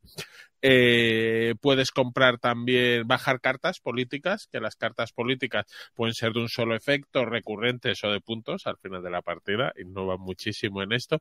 Y lo que tienen las cartas puede ser un coste dinero o pueden tener, pedirte de estos toques de filosofía, que hay tres tipos, pues tener, oye, tienes que tener dos rojos para poder jugar esta carta. Y lo último que puedes hacer con el 6 es un poco desarrollar tu civilización. Tu civilización tiene tres desarrollos que puede que tengan reglas recurrentes o puntos o un solo efecto muy poderoso. Eh, y bueno, tienes esos tres avances. Normalmente el último son muchos puntos, ya sea instantáneos o al final de la partida, y el resto te van ayudando. Eh, después de hacer esto, todos los jugadores eh, podrán comprar una subida. Hay tres tracks, uno asociado con el dinero, otro asociado con un poco el, la, lo que cobras cada turno, porque el dinero lo puedes conseguir haciendo una acción, te dan dinero como tu track de dinero, y, pero al principio de cada turno cobras los impuestos y este track te sube los impuestos o te permite tener un tercer dado para hacer más acciones que en todo juego donde puedas tener un, más acciones es bueno, o un track militar que te permitirá las conquistas. Se resuelve el evento y eh, pasamos. Entonces, el juego básicamente es eso, os lo he contado casi todo. Eh, ventajas que tiene, pues es un juego que te, al subir los tracks, al tener las cartas políticas, que tienes tu sentimiento ahí, estoy haciendo mi civilización, está, es bonito. Eh, Eso- Perdona, Guille, que te interrumpa, que quería preguntarte, ¿qué, qué te sentías más? ¿Sócrates? ¿Aristóteles? Bueno, yo en general me sentía más como los espartanos, ¿sabes? Iba a compartir mi filosofía contigo. Espera que te voy a dar. Eso tiene rima, cuidado, eh, Guille. Exacto, sí, sí, sí. Cualquier cosa. Eh, en efecto, el tema. Bueno, tú tienes tracks, tienes eventos. Cada tablerilla de civilización hace que tengas que jugar tu civilización de una manera un poco distinta para aprovechar sus ventajas. Eh, de dinero vas siempre fastidiado. Quizás al final de la partida no tanto, pero a las primeras eh, turnos vas. Los eventos pues, pues son un poco variados y hay que estar dispuestos a ellos. Hay veces que según qué eventos hay favorecen a los más militares, otras que menos. Bueno, pues ahí a jugar un poco a cómo te desarrollas. Y luego lo que tiene es una producción muy chula. Ah, bueno, luego hay unos objetivos de ser el primero en llegar a X y Z que te van a dar una ventaja importante y al final de partida vas a puntuar dos cosillas. Dime, Gonzalo. no, que, ¿Cómo se llama el juego? Porque es que no lo... Por Cora Cora- con K. K-H-O-R-A. Ah, con H, vale, vale, vale. Es que, Sí, es sí, que no- es sencillo Rise of de Empire, encontrar. vale. Es que no... Me estaba volviendo loco, tío. No lo encontraba para ver los componentes y tal. Entonces, como juego, es un juego que explicas, yo creo, en 15 minutos si estás jugando y en una hora, hora y cuarto te has jugado una partida con cuatro jugadores que, bueno, está bien. Eh, todo el mundo está en la partida. Eh, los componentes son muy chulos porque vienen los tableros, son de los que vienen con troquel para sujetar las piezas. Eh, las figuritas, los toquecillos de madera de los marcadores están personalizados. Entonces es una edición bastante bonita. Lo único que tienes que comprar aparte, como siempre, si quieres, son las monedas metálicas. Pero el juego está bastante bien. Y reconozco De colocación de dados, tiene dadetes y todo. pero los dados se usan para lo que te digo y ahora me voy a quejar de ellos, que es lo que más me saca del juego. Porque tú al principio de tu turno tiras los dados y te van a permitir hacer unas acciones. Pero si yo saco dos seises, puedo hacer las acciones que quiera y si saco dos unos, me tengo que bajar mi track de ciudadanos y luego volver a sumar para compensar hasta el valor de mi acción. Entonces, eh, el problema que tienes con los dados es que puede que alguien tenga unas tiradas pésimas toda la partida y otro tenga unas buenas tiradas. Entonces, a mí en un juego tan cuadradito no me acaba de gustar, porque si fuera que tienes unas cartas y que sabes que tengo mala suerte ahora, pero luego me vendrá entonces la buena, o puedo ir compensando, pues está bien. Pero aquí le meto un azar que en este tipo de juegos yo creo que no es tan necesario. Ya está el evento, el azar de los eventos, está la carrera por ver quién hace o no antes las cosas, pero todo es un poco algo que ves controlable. Si tú sacas tiradas de 1-2, 1-2, pues es que las acciones de 5 o de 6 te van a costar mucho y son acciones muy chulas, como lo de dejar cartas políticas, como o la de development, que o lo haces o no avanzas en la partida. Entonces, salvo ese detalle, que reconozco que, a ver, podría haber sido. Eh, por lo demás me parece muy bien, tienes una variedad de cartas políticas, eh, te recomiendan eh, draftearlas, aunque en la primera parte te dicen quédate cinco. Yo creo que tiene más cara, más posibilidad de trastearlas, porque habrá también algunas que se puedan asociar más a tu estrategia o a tu civilización y otras que digas, pues a lo mejor no son las mejores, pero muy bien, la verdad es que el juego me ha gustado, tiene una presentación bonita, yo lo jugué en enero, que lo vimos, yo creo que todavía no sabía que lo sacaba de Bit, y siendo un juego que no había sonado tanto, ha sido una, fue una sorpresa bastante agradable. Entonces yo sí es un juego que recomiendo sabiendo dónde te metes, ¿eh? No te sientes Sócrates. estaba viendo el otro juego de. Bueno, está basado. Es uno como una. Eh, bueno, un remake de, un juego que, que ya hicieron, pero estaba viendo, como me ha llamado la atención el nombre de los diseñadores, Headquarters Simulation Game Club. Estaba viendo que tienen otro, pero parece que no se ha publicado. Singularity se llama. Sí, está. Es como aquí toca, ¿no? Que era un nombre, bueno, con Manuela Mola. un nombre ahí, pero que no sabes quién está detrás, ¿no? Sí, bueno, ha habido varios. También estaba el diseñador del St. Petersburg. Es también un anagrama de tres personas. Ha habido grupos. Mm. O bueno, o luego ahora está muy de moda los que diseñan los juegos de Funko y de Ravensburger, que son. Ay, y ahora no me va a salir el nombre. Eh, ay, espera que vamos a mirarlo. Pero si miráis el JAWS, el los diseñadores son. Ay, Prospero Hall.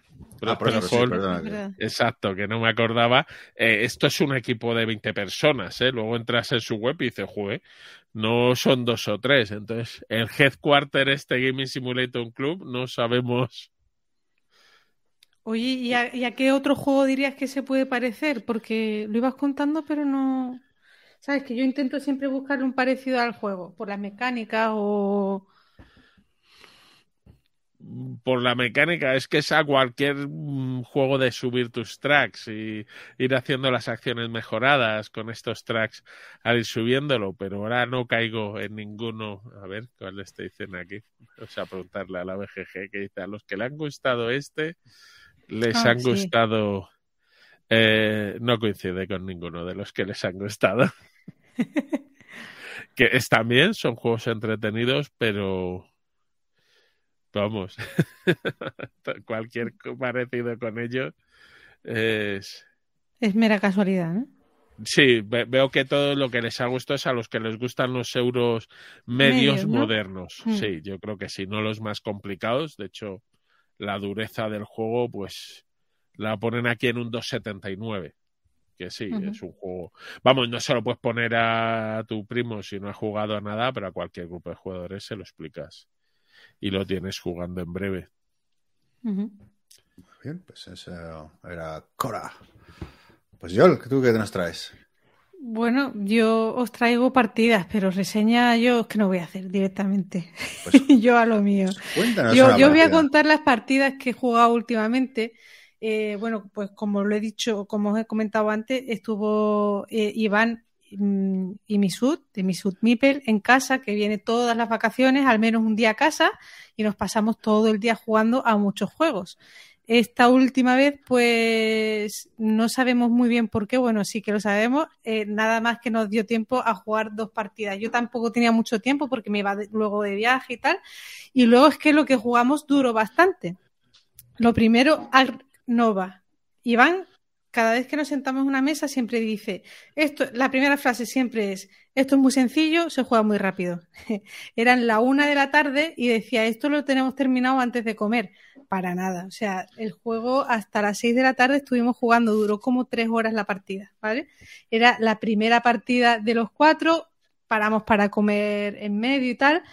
Y entre la explicación, que fue realmente fue breve porque habíamos jugado al terraforming y él iba eh, pues durante la explicación comparando muchas cosas con terraforming. Pero claro, por ejemplo, el tema de la iconografía no explicó absolutamente nada y le interrumpimos mucho durante la partida preguntándole qué significa esto, qué significa lo otro. Que eso sí que me pareció bastante poco anti-intuitivo. Pero a grandes rasgos el juego me gustó mucho, a pesar de ser tan lenta la partida. El, turno es rapidísimo, va volado. O sea, el, el tema de la selección de acciones me gustó mucho porque eliges una y automáticamente, o sea, no te da ni tiempo a pensar y ya te está tocando otra vez. Eh, la selección de acciones es las acciones que puedes hacer de construir recintos, de bajar animales y tal, las haces con unas cartas que tienen un display y vas a seleccionar una de las acciones que quieras hacer y va a tener la fuerza que, mm, del lugar donde está mm, colocado en, en, ese display, ¿vale? Entonces vas a hacer la acción, la colocas más a la izquierda, corres todas a la, a la derecha y así es como vas seleccionando las acciones. Entonces te tienes que planificar muy bien para aprovechar al máximo ese tema.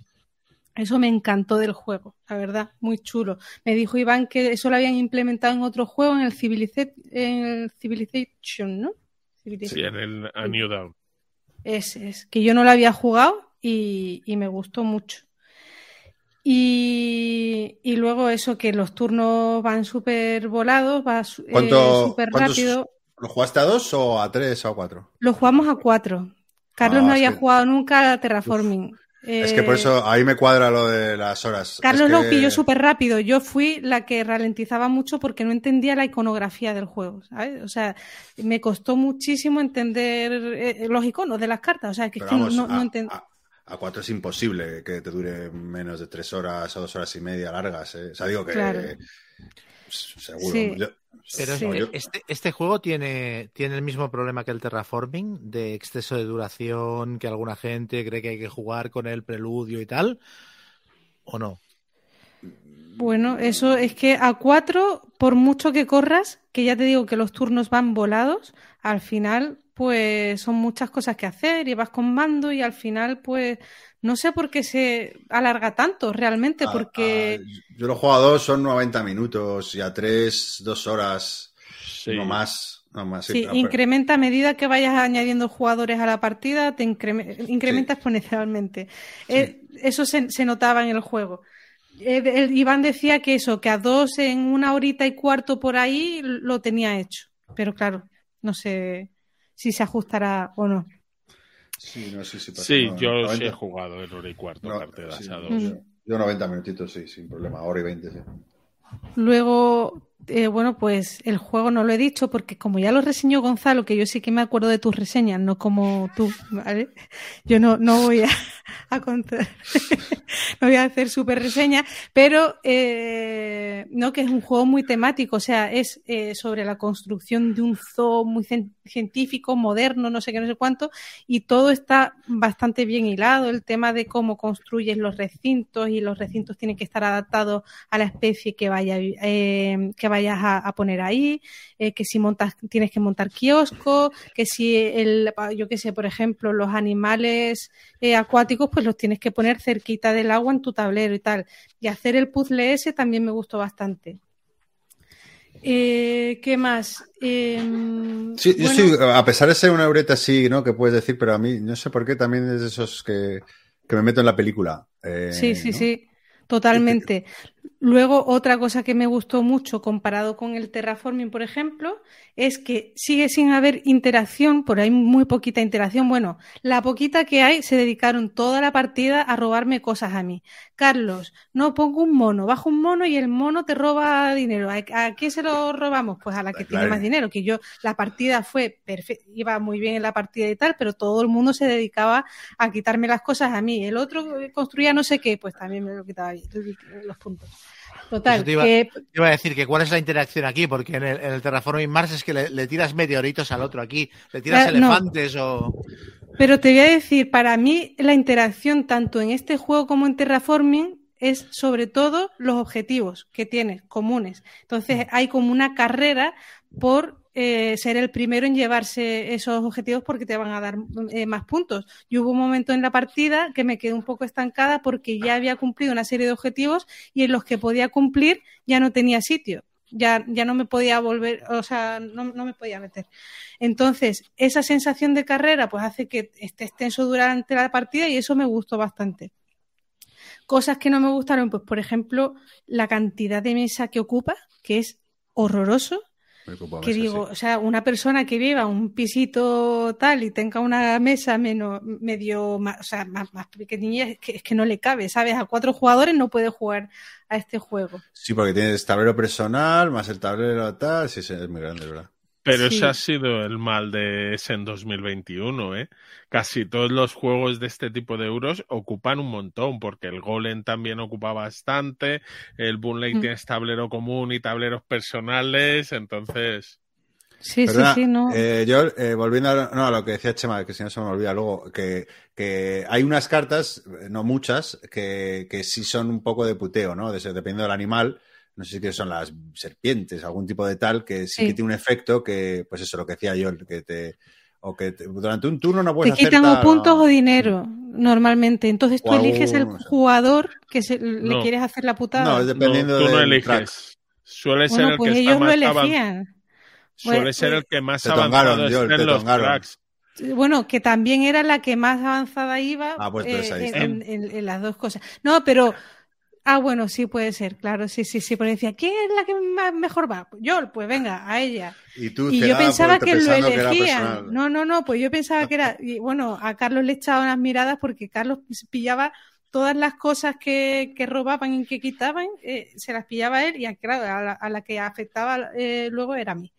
Total, que poquita interacción en ese sentido, pero el rollo de a ver quién es el primero que se lleva el objetivo y mm, se lleva más puntos y tal, eso me gustó. Mucha más sensación de carrera que en el terraforming. Ahí, e- e- en ese punto, me gustó más que el terraforming. En todo lo demás, yo me sigo quedando con terraforming.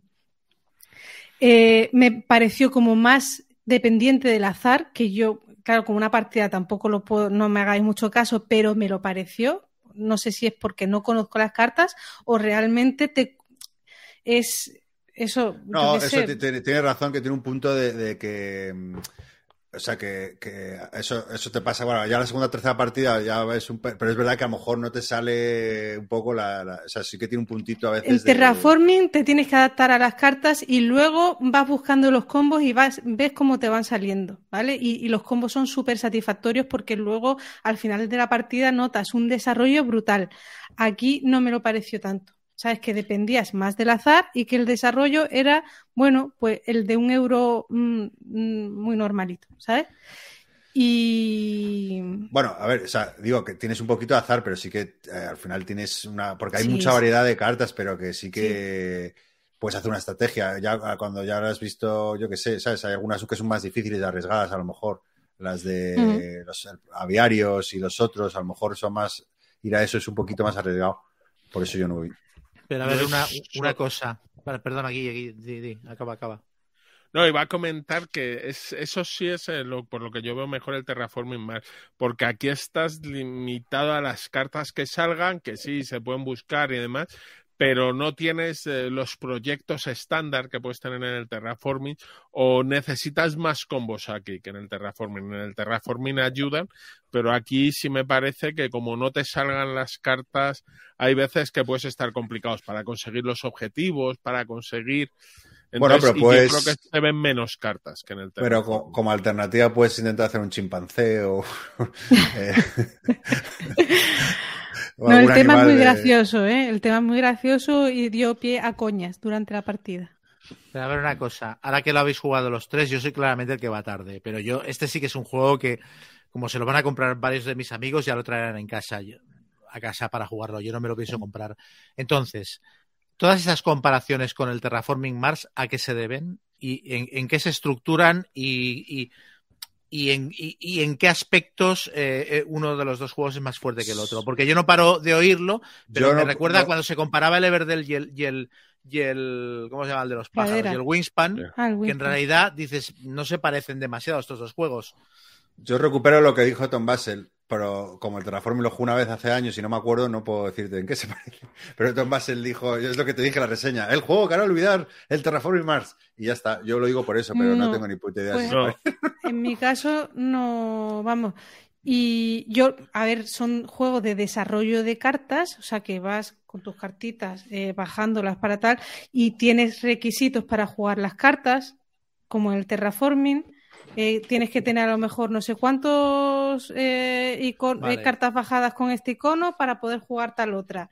Y Bueno, en eso sí parece, ¿no? En lo de las cartas un Es- poco. Lo, lo que no se exactamente. parece en la, en la Luego- mecánica son- que hay un- un- una fase que es como de mm, producción, ¿vale? Entonces se para el juego, se para la dinámica del juego y todo el mundo cobra eh, por lo que haya construido. Y entonces, bueno, en el terraforming pasa un poco lo mismo. En ese sentido, me gusta más el terraforming también porque el rollo ese de mm, tener distintos recursos, aquí nada más que es dinero y punto.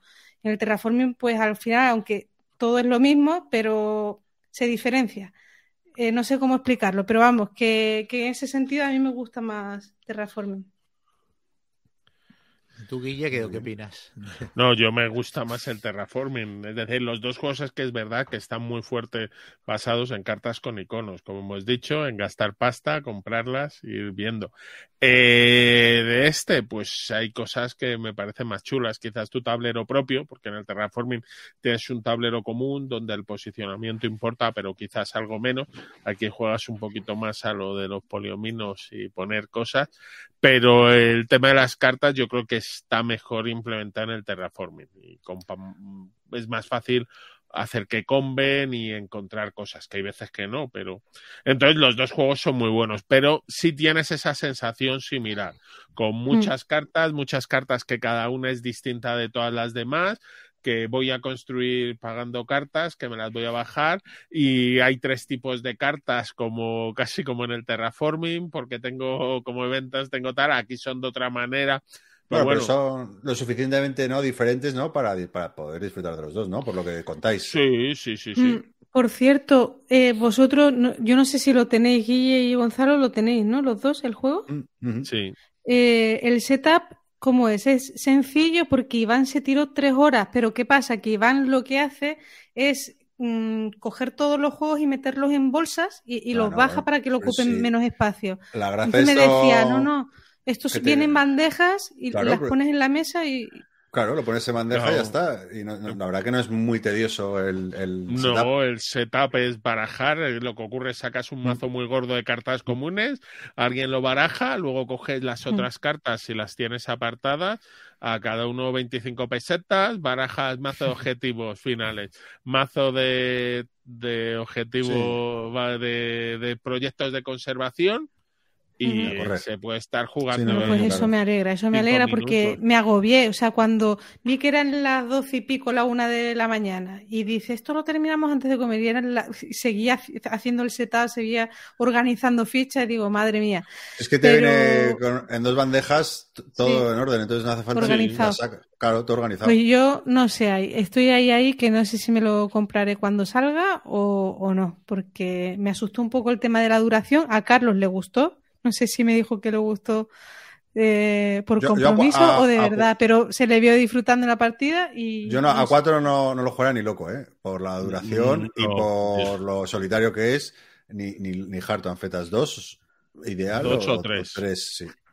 Pues me Sí. estáis poniendo fino al, al supuesto juego del año, ¿eh? Sí. No, No. el juego es muy bueno. Está os lo bien, dije, está que es un- muy a mí bien. Me parece un juegazo, un pepino, lo puse en mi top, pero no, Pero yo, por ejemplo, eso que dice Basel de el juego que te hará olvidar Terraforming, para nada.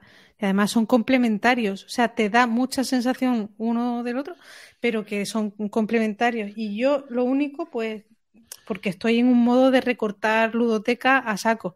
Y no sé si lo pillaré, pero en otra época, vamos, estaría más que comprado ya, en, en inglés y en castellano después. Qué pasión, con lo bonito que funciona en inglés. Pero no, a ver, el único problema con cuatro jugadores es en este tipo de juegos es el entreturno, el tiempo que tienes que esperar hasta volver a jugar. Y si además tú lo has jugado mucho y tus compañeros no, pues tardan Uy, más. no, pero a nosotros iba volado, ¿eh? O sea, de verdad, no nos daba tiempo a... Yo no sé por qué se alargó tanto la partida. No lo entiendo. No sé si fue No. por los parones a la hora de hacer el cobro de la fase de producción. Yo no lo sé. O porque eso que interrumpíamos cada dos por tres preguntando, ¿y este icono Pero qué significa? ¿Y esto lo puedo ver, hacer? ¿Y esto? La iconografía yo solo veo complicada un poco la que viene en los tableros personales. El resto va bastante bien. Es que no explicó absolutamente nada. O sea, de, de la iconografía explicó cómo se jugaba, pero de la iconografía nada. Entonces, claro, mm, pero bueno, que, que sí, Vale. que luego te acostumbras rápido. Avancemos, pues. Muy bien, pues, a- ahora no va. Pues nada, yo os voy a hablar de uno más pequeñito, eh, el Tuareg, que eh, en inglés, por si alguien no lo conoce y lo busca, es el Targi, porque hay otro que se llama Tuareg que no tiene nada que ver con este. este eh, Tuareg es en español. Y, y bueno, un juego para dos jugadores eh, de- del 2012 lo acaba de reeditar eh, Devir en español. Y bueno, básicamente, temáticamente, el juego va de. somos líderes de, una tribu Tuareg, ¿no? Y tenemos que comerciar con mercancías y, conseguir dinerito y, hacer crecer nuestra famosa tribu.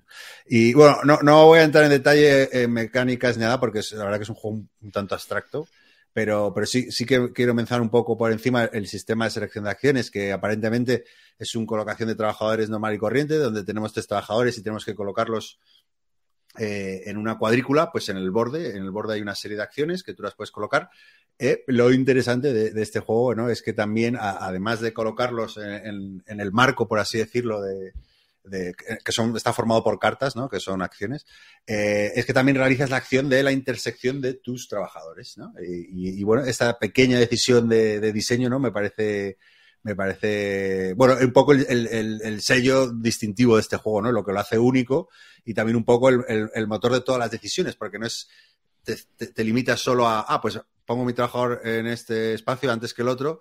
No, también tengo que tener en cuenta dónde voy a poner mi segundo trabajador y que, que- dónde va a ser la interes- intersección entre, entre esos dos trabajadores que, que, he colocado, ¿no? Y, y bueno, eh, a mí es un, un juego me, que me gusta muchísimo, que lo, ten- lo tenía desde hace años. Y, bueno, la buena noticia es que, bueno, la mala noticia, por así decirlo, es que, bueno, pues eh, sí que, o sea, es un juego que de 45 minutos, súper chulo, pero claro, si lo has jugado mucho tiempo, pues mm, tampoco es para jugarlo todos los días, ¿no? Y bueno, había una expansión, ¿no? Que es eh, Tuareg, Dunas y Agua, y la buena noticia es que también lo, ha, lo ha reeditado de. Eh, porque bueno, si por ponerle una pega al juego base sería a lo mejor la rejugabilidad, que tampoco, vamos, es un juego lo que es, que, que ofrece mucho juego y muy entretenido, pues eh, o sea, que hay suficiente juego en la caja, pero bueno, pues eh, a mí que me gusta, pues estoy muy contento con la, con la expansión. Y bueno, ¿qué tiene la, la expansión? Aparte de, bueno, si os suena el juego, pues hay estas cartas de borde que digo, pues hay con acciones diferentes y luego también unas cartas de tribu nuevas y, y bueno, fundamentalmente también eh, hay unas, una nueva mercancía que son las, las fichas de agua que te permite cambiar pues 3 a 1, pues si tienes 3 de agua, pues por uno de oro o, o dos de agua por, por una por un punto incluso. Bueno, lo que te da un poco más, más flexibilidad para conseguir las mercancías que necesitas y demás.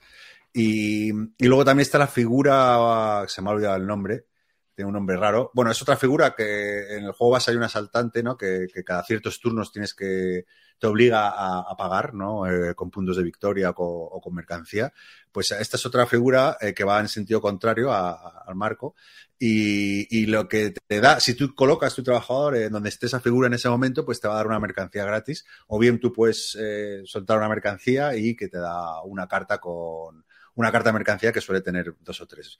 Pues bueno, pues eh, un, un extrita, ¿no? Pero quizá yo creo que, que los, mm, los extras más interesantes de esta expansión, ¿no? Eh, son dos, que son los, los efectos de alguna carta de tribu, como he comentado, que aparte de darle variedad, pues eh, hay, pues es algunas bastante, que molan bastante, ¿no?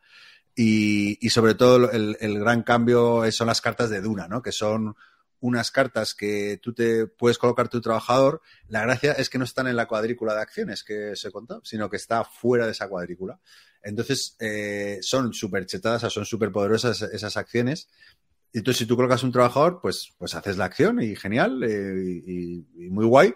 Pero claro, no lo estás poniendo en la cuadrícula, por lo tanto no hay intersección y pierdes también, por decirlo de alguna forma, algún que otra acción. Entonces, bueno, pues te da más variedad estratégica en el sentido de que puedes eh, conseguir más cosas y se compensa el que pierdes eh, lo, lo de la interselección. Y, y bueno, en, en definitiva, eso me parece un juego, pues eso, muy bueno para dos, muy recomendable y vamos, uno de esos que no, que no sobra nunca, yo creo, en la, en la colección. Así que, no sé, ¿lo habéis probado, el, el Tarek? Guille, ¿a ti te Ah, yo gusta? sí, sí, sí. Sí, eh, está muy chulo. El tema de lo de las intersecciones con tus Sí, tres está guay, sí. trabajadores y demás. Una puntualización. Eh, eh, Redevir ha reeditado el juego y ha editado por primera vez la expansión. No la había editado. Sí, nunca. por eso sí es verdad que estaba en perfecto alemán y yo por eso Sí. estaba ansioso de, de que saliera porque, porque tiene texto, claro, entonces no... Mucho. Sí, sí, ¿Qué sí. tal está la expansión? Eso, eso era la- la- otro que me he escuchado. No, le preguntaba a Guille. No, la expansión yo no la he probado. Yo probé el. Taji en su época y luego es que no era sencillo conseguir la expansión en inglés. Entonces yo solo jugaba al juego básico y estaba divertido. A mí es que el juego, a mí el juego me gusta, pero es para dos y ah, lo, lo jugué con Keka, no le gustó. Y claro, no, no he encontrado a nadie más para jugarlo porque cuando quedo para jugar a dos a algo no salen otras cosas. Entonces, pues la expansión ya ni me la he mirado. Bueno, pues si no te convenció a Keka tal, tampoco te recomiendo. No, ¿no? a, a Keka sí. Lo que no le convence para sacarlo con. No, no, a ella, a ella no le convenció. ¿no? Ah, Ah, vale, no, no, no. Ella dijo, me dijo que, que un aburrimiento. A, a mí me parece muy chulo, pero. Ya, ya. A mí es que me recuerdo uno de los últimos, si no el último de los grandes, de los clásicos juegos de Cosmos, de cajitas de dos. Entonces esos juegos eran muy euro en general, pero estaban muy bien y este es uno de los mejores. Es uno de los mejores. Sí, Hablamos una vez de, eh, me acuerdo de eso, de la, de la serie Cosmos y tal. Pero vamos, este es uno, sí, yo creo que de los mejores, sí. Sí. Muy bien, Bueno, pues nada, pues- eh, Chema, te vuelvo a tocar. Vamos a, a hacerlas más cortas ahora, que si no, luego nos vamos a las tres horas. Sí. Digo las reseñas. Hey, no, no, yo lo mío va a ser. A ver, Claro, yo voy a hablar de. Voy a hablar de rol. Voy a hablar Ah, bueno, de- oye, Uh, perdona, eh, Chema, eh, te, te- habíamos prometido una sección de rol esta de semana. Ahí cinco va. minutos. Ah, ya va. Aquí va, vale, vale. Ojo, Microsección que, de rol. que, que lo digo porque tengo mi primer juego de rol, ¿eh? Así que en el próximo ¿Es la voy a tener yo, la, la sección, ¿eh? Es verdad. Y, y mira, el juego que voy a comentar tiene puntos en común porque, bueno, tú, el, el que te pillaste, es, eh, Alice ha desaparecido. Sí, Alice is Missing, que habías hablado un- tú ya. Sí, es un juego de rol sin director de juego, sin máster, y este que voy a hablar es lo mismo. Lo que pasa es que tiene también ese rollo de que los, muchas veces los juegos de rol sin director de juego lo que hacen es que haya un jugador que sea el que explique las reglas y que lleve un poquito el control de la partida. Y eh, en Alice is Missing está, hay uno que va leyendo las cartas y que dirige un poquito, y en este también hay un jugador que explica el asunto y tal, aunque luego en realidad eh, dijéramos que la narración se comparte entre los jugadores. Ah, este, es, este juego se llama eh, Stealing the Throne, eh, robando el trono. Eh, es un fanzine, es un jueguecito que se editó en físico, mm, tiene mm, 30 páginas, pero son páginas con muy poco texto, tamaño pequeñito y tal. Ahora ya es imposible casi de encontrar en físico, pero, pero en PDF se vende muy barato de precio. Eh, porque claro, estos juegos mm, tamaño fanzine o te los compras cuando sale la campaña de mecenazgo o la preventa o mientras la tirada mínima se ha hecho o ya te quedas sin ellos porque no se suelen reimprimir.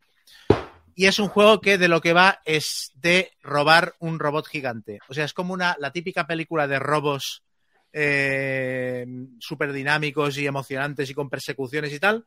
Pues es como una película de robos, pero aquí lo que robas es un robot gigante. Entonces está ambientado en, un entorno de, de, ciencia ficción, en el cual se supone que ha habido una guerra cataclísmica hace eh, mil años y en esa guerra cataclísmica se utilizaron unos robots gigantes y de esos robots gigantes sobrevivieron 10 o 12 que ahora están en poder de casas nobles muy poderosas y que son símbolos de poder y tal y de, y de prestigio y entonces tú tienes que robar uno de ellos. Entonces la partida va de eso. Entonces al principio de la partida entre los jugadores establecen cuál es el robot que se va a robar. En, eh, te, te, vienen 7 o 8 de ejemplo en el manual, pero tú te puedes inventar el que quieras. Y cada uno de los que te vienen de ejemplo son temáticos diferentes. Hay uno que es muy Warhammer 40.000, hay otro que es muy estilo manga, etcétera.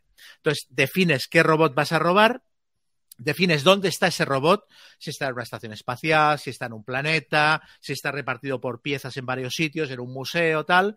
Los jugadores todo esto lo definen hablando con unas normas muy sencillitas. Cada jugador cuando le toca da como un bit de información sobre, sobre el robot. Qué sistemas tiene, de armas, de seguridad, etcétera. Em, y luego ya se empieza la partida. Entonces, en la partida, lo, em, eh, lo, más divertido del juego es que no utiliza dados ni nada, utiliza una baraja de cartas normal y cada jugador roba tres cartas y esas cartas son las que tendrá durante toda la partida para resolver acciones. No tendrán más que esas tres cartas. Entonces, eh, se juegan una serie de escenas hasta que todos los jugadores han protagonizado una. Entonces, en cada escena hay un jugador que ejerce de narrador, explica eh, una situación para que la trama avance y explica un obstáculo al que se tendrán que enfrentar los jugadores. Eh, y otro jugador será el protagonista de la escena y será el que la intentará resolver como, como, como personaje principal. Entonces, el narrador explica la escena. Eh, nosotros, por ejemplo, la primera escena que jugamos, pues había que ir a un planeta prisión donde estaba la cabeza del robot que estaba haciendo de vigilante. Entonces, eh, uno de los personajes explica, en ese momento de decide qué es su personaje, si es un experto informático, un ladrón, un mercenario, lo que sea, y eh, explica cómo resuelve la escena eh, narrativamente y entonces se roban una serie de cartas del mazo para, para, ver cuál es la dificultad de la escena.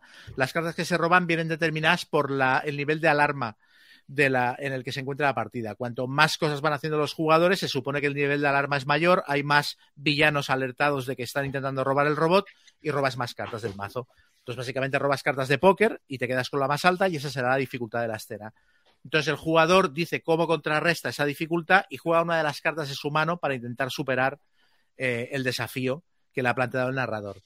Entonces, si la carta que juega de su mano es igual o superior a la que ha jugado el narrador, la escena se resuelve y se pasa a la siguiente.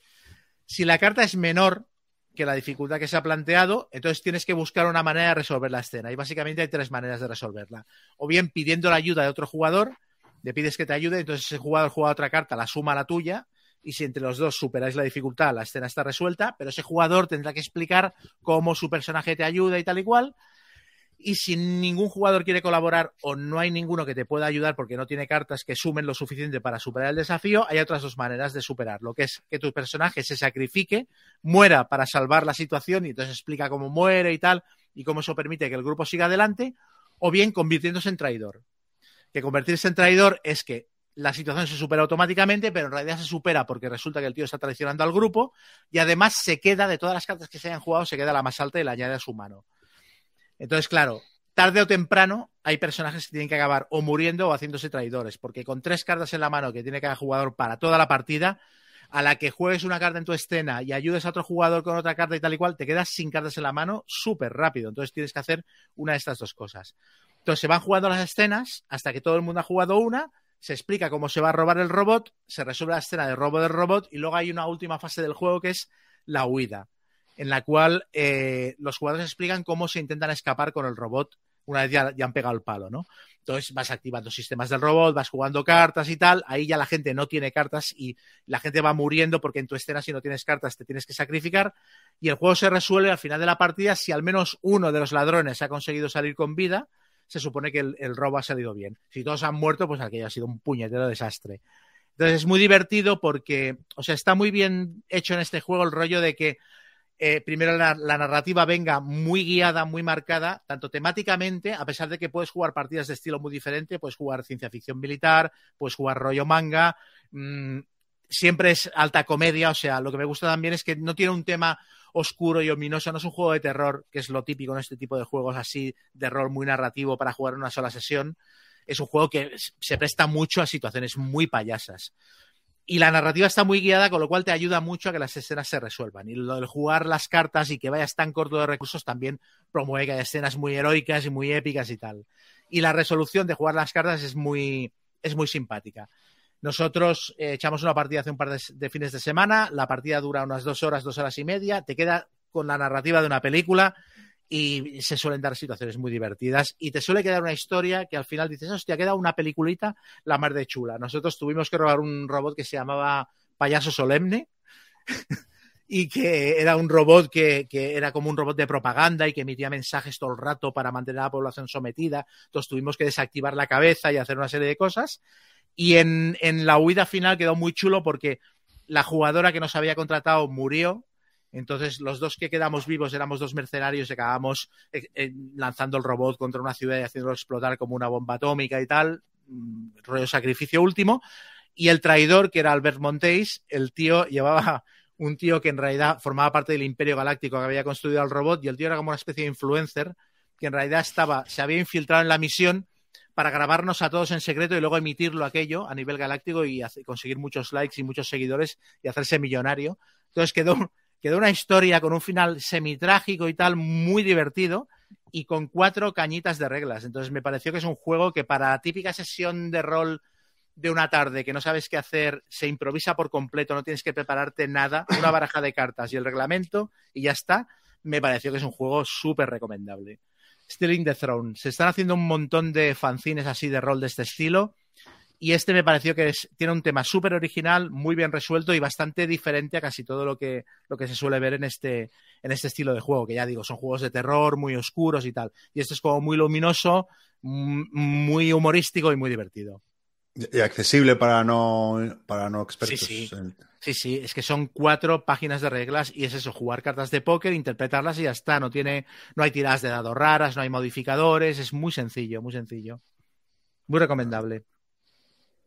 Has Guay. dicho que una jugadora murió en la partida. O sea, que eh, hay como eliminación. O sea, Sí, sí, a ver, el juego está pensado para que no te muras hasta que ya quede poca partida. Pero Eso. claro, cuando, Mm. cuando te toca una escena y no tienes cartas, o no tienes una carta que pueda superar la dificultad, no te queda otra que o hacerte traidor o sacrificarte. Y ella por trasfondo no se quiso hacer traidora, y entonces murió disparando con el robot mientras nos venían. Estaba en un museo nuestro robot, y cuando lo robamos, todo el planeta activó los sistemas de seguridad y nos vinieron a atacar con naves y tal. Y ella murió ahí defendiendo, disparando la ametralladora. esto y era tal. de Kickstarter, ¿no? Yo esto me lo compré por Kickstarter, sí, pero ahora el juego se encuentra, hay una página que se llama Drive-Thru, Drive-Thru RPG, que ahí se venden juegos de Sí. rol por PDF eh, por un tubo. Y, y allí creo que está, y muy, no sé si cuesta 5 o 10 dólares, muy barato. Muy bien. Bueno, pues nada, sí, Chema, digo, Guille, dale tú si Bien. quieres. Pues yo voy a hablar de un jueguecillo de dos jugadores eh, que se llama el Caped Europe, eh, diseñado por Unai Rubio y que lo han sacado Game Master Games. En este juego es la revisión de un juego que se llamaba Capper. Mm, Ahora sacado la versión Europa que parece que está más medida. Eh, somos dos ladrones y vamos a intentar robar en algunas ciudades de Europa dependiendo en cada partida vas a elegir una ciudad y en, las, en la que vas a jugar, que te añadirá, te cambiar un poquito las reglas y robar el- la mayor parte de dinero, joyas y objetos, de manera que al final que más puntos de victoria tenga, gane. Eh, cada, el juego es muy sencillito, se van a jugar seis rondas. En tres de las rondas lo que vamos es a colocar ladrones en nuestro, en los sitios de robo. Eh, las otras tres rondas les vas a colocar equipo a tus ladrones y eh, de una vez jugadas las seis rondas lo que se va a resolver en cada sitio. Aparte, los ladrones al haber bajado han podido hacer algún efecto o luego te van a dar puntos al final, que es lo que resuelve.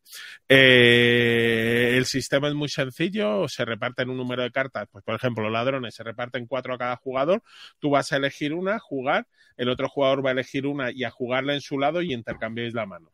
Así se va haciendo una especie de draft, solo que se va jugando todo, no te lo quedas y luego lo juegas en el orden que quieras, sino ahí en cada momento. Y la última carta siempre se descarta en cada una de estas. Y lo mismo con equipo. Con equipo te dan seis cartas de equipo, a cada ladrón le puedes asignar un máximo de tres cartas y eh, es eso.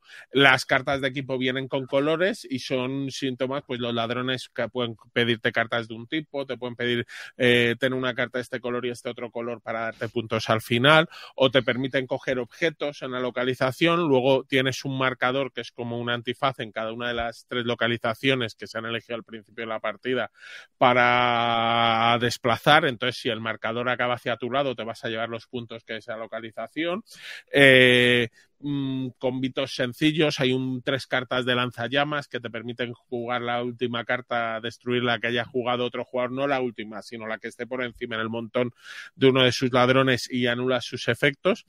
Y la verdad es que el juego me ha sorprendido. Es muy sencillito, muy rápido, pero oye, tiene su miga un poco el decidir qué carta juego, espera que quiero jugar esta carta, no, es que esta carta es brutal para el otro jugador, aunque para mí no lo sea y como le tienes que pasar la mano estás obligado, luego hay un dinero, los ladrones te dan algo de dinero cuando lo juegas porque la mayor parte de las cartas de equipo cuestan dinero, entonces el de bueno, espera a ver si juego esta que es más potente, pero cuesta mucho, me guardo algo de dinero, eh, bien, cuatro reglitas y se resuelve, la partida dura media hora, se explica en cinco minutos más y la verdad es que muy bien, una presentación muy chula, viene con un inserto la caja monísimo, eso sí, no entra en una sola funda, esta es la discusión de Chema, pero me ha gustado mucho el detalle, viene con una tapita de plástico para cerrar la caja, pero para que no sea incómodo viene hasta un hueco para que puedas meter el dedo con una pestaña, apretar, viene el hueco vacío para levantar el plástico y que se levante fácilmente. Entonces la presentación es muy muy chula, eh, el inserto está bien hecho. Y luego tiene un arte gracioso, yo me lo recomendó un amigo, lo debían de haber puesto bien en algún podcast, me dijo, y si Ah, no, es... Yo, yo juego a este, este es el, claro, es que es el It's Mine, este, claro, era, era de, de Montaver. Sí. Sí, sí, jugado igual a- al, al original. Al, al- Al Yo original. no lo encuentro. ¿Cómo se llama? Capper, Capper. claro, que luego lo cogió una editorial americana y le dio un lavado de cara, lo dejó más bonito. lo- Exacto, y equilibré un poco más las cosas, les Sí. puso, pues... Pero sí ¿Tú has está jugado, bien este juego, has jugado al original, Guille? No, Es que a mí el original me encanta, me gusta mucho y no lo conocen ni, ni Blas. Aquí se publicó en español con una caja Mm. un poco más grande que la, que la americana. Sí. y pasó bastante sin pena ni gloria. Ni gloria. Y eh, sí García, que es muy fan del Caper, hizo una reseña de este diciendo que lo mejoraba en todo. O sea que igual fue por ahí por donde te vino la recomendación. puede ser sí que mi amigo lo viera y me lo recomendó. Dijo, ah, este me dijo, oye, si lo ves, lo estoy buscando.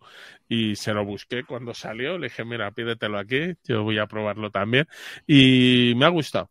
Supongo que se parece mucho al It's Mine, refinado un poquito y muy Sí, bien. Y ya os digo, y una presentación y...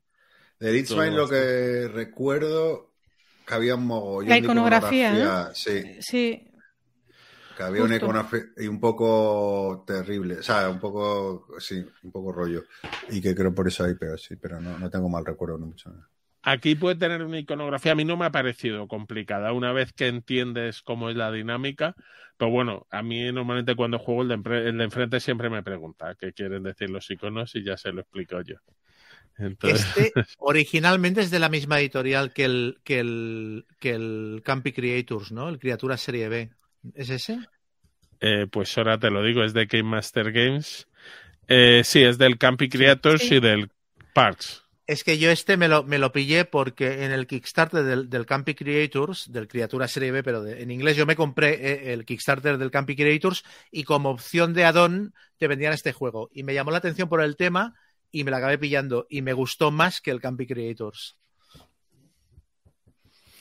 Pues Oye, sí, es ah, bueno. raro, per- perdonad, pero Chema se ve como transparente, ¿no? Sí, sí, sí, tiene como, Que me estoy rayando un montón. tiene como un cristal delante.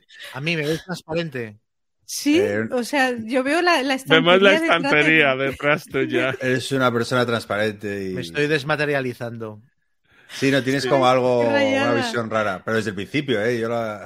Ha llegado Thanos. yo me he dado y- cuenta ahora y es que no podía parar de mirarlo, ¿sabes? Y- Muy raro. Esto es Thanos. Dentro de cinco años nos vemos.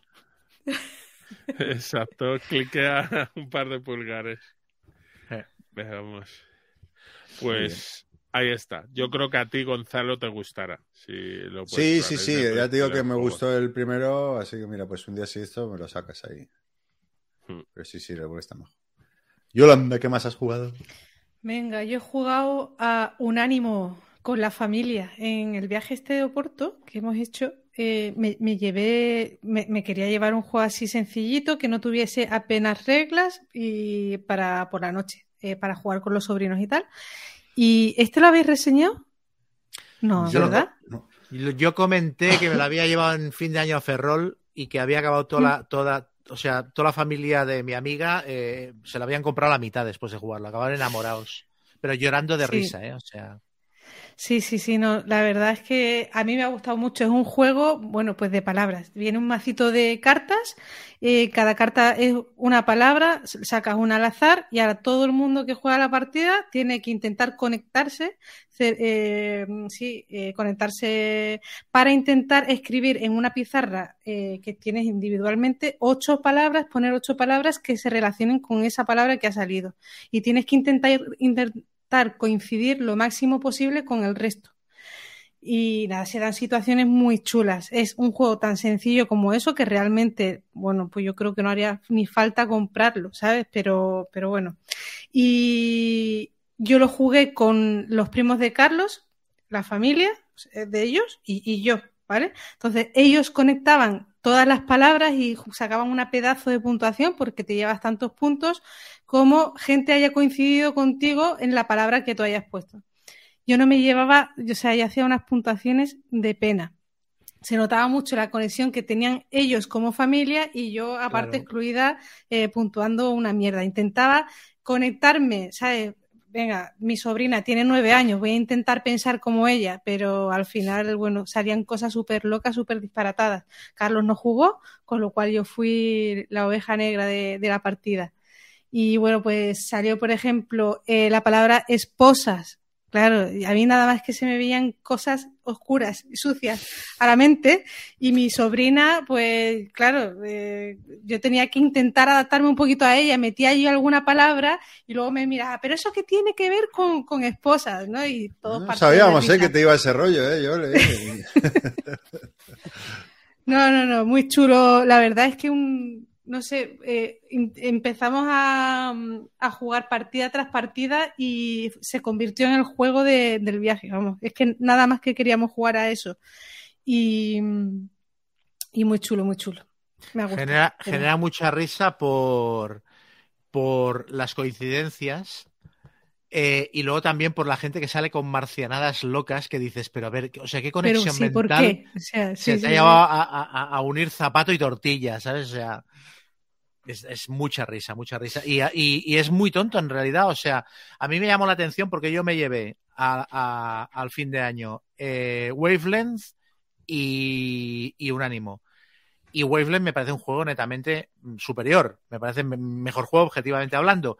Y Wavelength funcionó muy bien, pero el llorar de risa que provocó el otro, yo no me lo esperaba. Y, y- pero una locura, ¿eh? Una locura. De hecho, comparto lo que estás diciendo totalmente. O sea, yo me compré Wasteland estas navidades y lo jugué tanto con amigos, una casa rural que estuvimos, como con la familia. Y no llegó a calar. O sea, en mi caso es que directamente no calo. O sea, la gente, bueno, dos o tres palabritas y luego estaban diciendo, venga, vamos a jugar otra cosa. Sin embargo, este no podíamos, o sea, era un vicio. O sea, venga, otra y otra y otra. Y ya porque estábamos súper cansados y pero es un juego que me ha sorprendido muchísimo. Son nueve, bueno, de PvP no lo sé, pero a mí me costó nueve euros. Sí, muy barato. Eh, sí, y, y muy correcto todo. O sea, Es el típico juego que es verdad que te lo podrías hacer en tu casa con tarjetas, pero es mucho más cómodo eh, comprártelo porque vienen los rotuladores, sí, las laminitas borrables, es muy cómodo de jugar, o sea. mm. sí, sí, sí. Muy guay. Muy recomendable. Muy bien, pues mira, yo también otro así muy rapidito y, de palabras, pero se llama mm, este Vuelta a los Orígenes eh, para juegos rarunos. Este se llama A Little Wordy, eh, como sí, es un- bueno, pues A Little Wordy, sí. o de, deducción para, para dos jugadores. Y básicamente eh, es un juego en el que tenemos dos bolsas, una con vocales y otra con consonantes. Cogemos cuatro vocales y siete consonantes y con eso formamos una palabra, la escribimos y el objetivo es adivinar la palabra del otro jugador. Entonces, para ello, eh, tienes eh, un pool de ocho cartas de pista eh, con un coste. Entonces, si, pues yo, por ejemplo, cojo una que la última letra de tu palabra, entonces tú pagas tres fichitas, ah, no, perdón, tú le das tres fichitas al oponente y él te tiene que decir, pues, oye, la S. Entonces, bueno, el juego consiste en deducir simplemente la palabra del otro con las pistas. Eh, la gracia está, claro, hay pistas un poco más directas o obvias, ¿no? Como primera letra, eh, última letra o, longitud de la palabra, o que me recuerda un poco al Break the Code, que ya hablé en su día.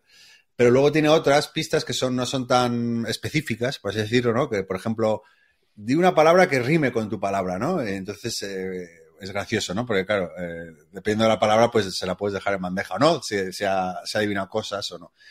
Y bueno, ¿quién gana la partida? Evidentemente, el primero que en tu turno tú o coges pistas o intentas adivinar. Eh, eh, también, claro, si eh, gana el primero que la adivina, siempre y cuando tenga más fichas que el otro. Es decir, ¿no? Que, eh, hay cartas que, que- tienen un coste, o sea, que, proporcionan una ficha y hay cartas que proporcionan cuatro o cinco fichas porque la pista es mejor. Entonces, bueno, ahí está un poco el equilibrio, ¿no? De, de- dice, hostia, voy a pillar una buena, que me dé una buena pista, pero claro, mm, si le voy a dar cuatro fichas al contrario, pues eh, malo, ¿no? Ahí está un poco el equilibrio de, una, ¿qué, pista cojo? ¿Una sencillita, una chunga? Y la verdad que. Y bueno, eso, gana el que tiene más fichas. Eh, si tú intentas adivinar y fallas, como no te sale gratis el intentar adivinar, sino que le das dos fichas al contrario. Y, y la verdad que está muy divertido. Ha sido una sorpresa muy grata, porque no. Bueno, era un juego de estos que, que yo no sé cómo llegué a él, de forma random y tal, eh, pero está muy chulo. Lo he jugado. Lo he sacado con dos personas diferentes, le- le- les ha encantado a los dos y muy sencillito, muy cookie y, y, bueno, si te gustan los juegos de palabras y de deducción, muy guay. ¿Qué es Word. Wordlink?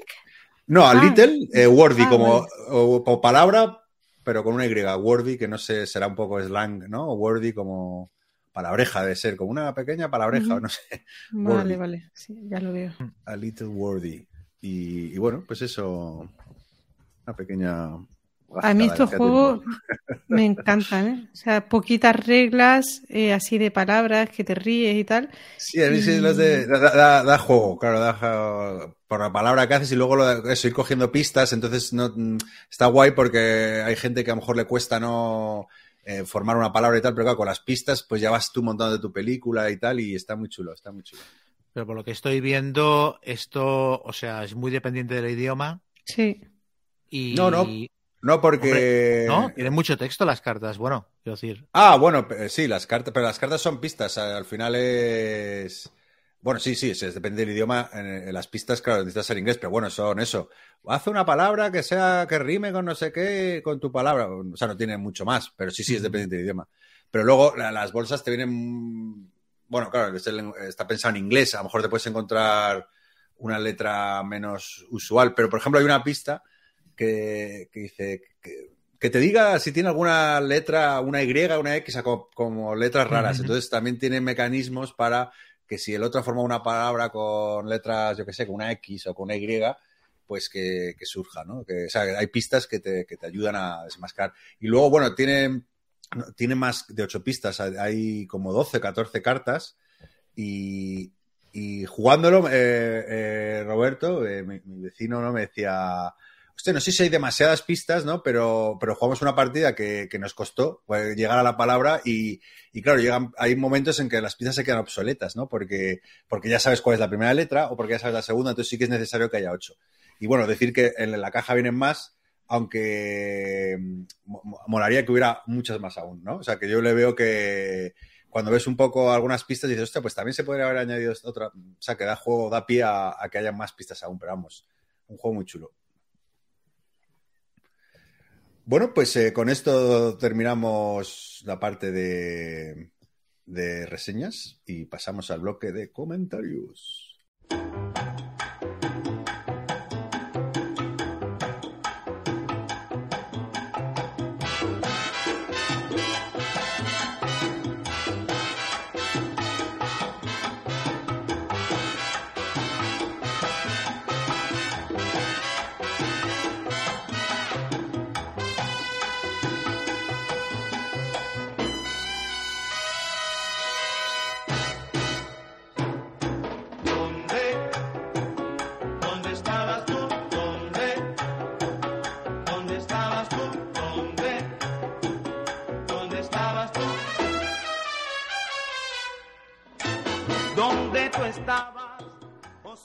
Esperar que tal. Vale.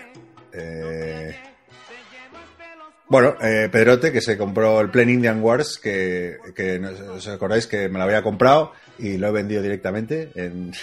No. Sí, porque lo. lo... No, es que. ma- ma- te- Sí, bueno, como todos los programas. Es que. que me haya, eh, te- me han- he recibido muchos y tal, ¿no? O sea, como así un momento tal, y me leí las reglas. Te has eh, agobiado.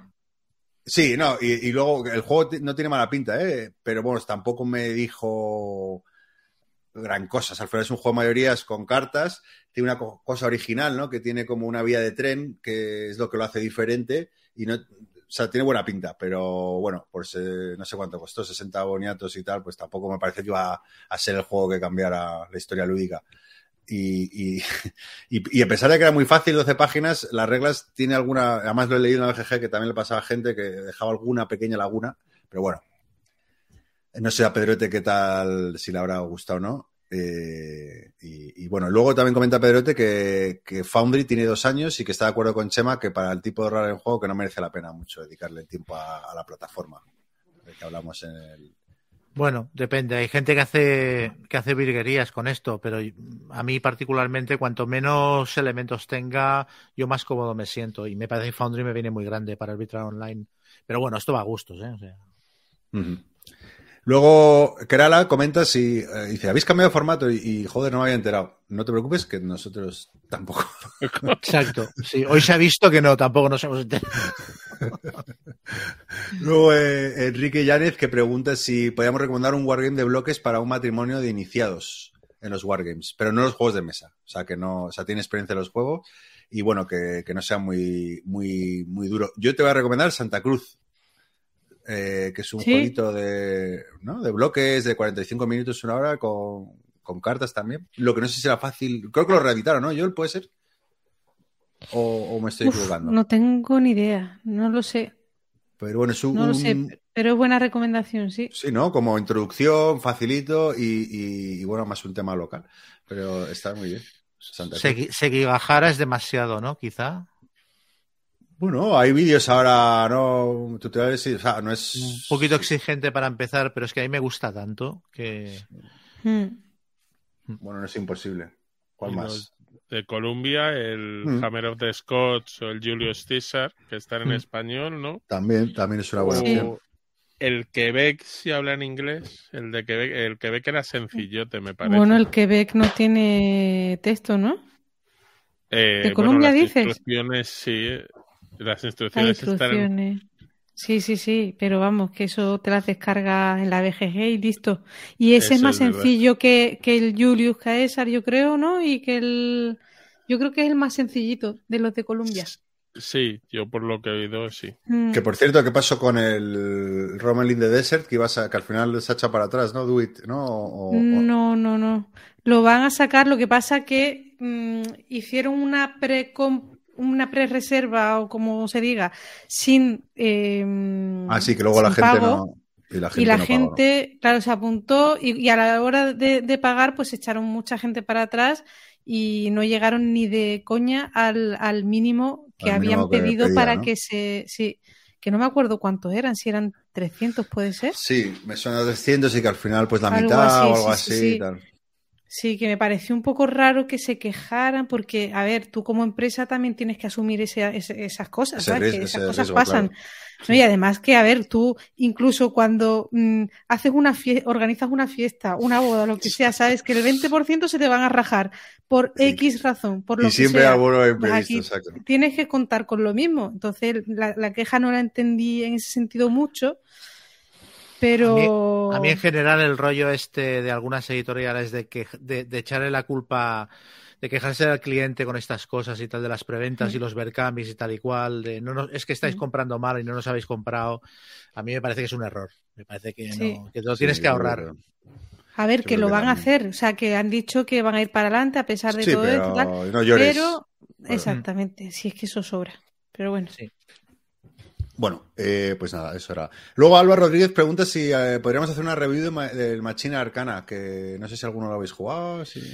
Yo lo he jugado, lo que pasa es que le he echado eh, una partida. O sea, yo lo que hice fue para aprender a jugar, nos leímos las reglas un amigo y yo, y entonces te viene un ejemplo de partida entero en el tutorial. Y, reproducimos, eh, eh, reproducimos el ejemplo de partida. En plan, en este turno este se mueve aquí, pues muévelo. Se sale esta carta, pues vamos a buscar en el mazo y luego jugamos una partida. Entonces, me parece que con ese bagaje es poco para hacer una reseña, pero bueno, para el siguiente programa me lo, me lo puedo mirar. No sé si Guille le ha dado o. No, lo tengo en tareas pendientes. Me lo compré en inglés y ahí está. Pues mira, para el siguiente programa lo reseñamos entre los dos. No, no, Luego- no toca ahora ese juego, creo. En los próximos targets a jugar.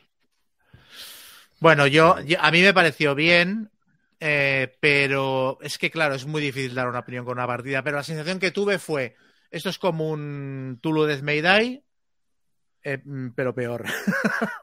pero bueno, me falta jugarlo más. Muy bien, luego Santi Gómez, que, que nada, que, que, que cuántos jugazos hablamos en el último programa y que a ver cuántos aguantarían el tipo como los que hablamos en los próximos 10 años. Y bueno, aprovecha para saludar a la tienda Jugar por Jugar, que parece ser que ha tenido que cerrar por la pandemia.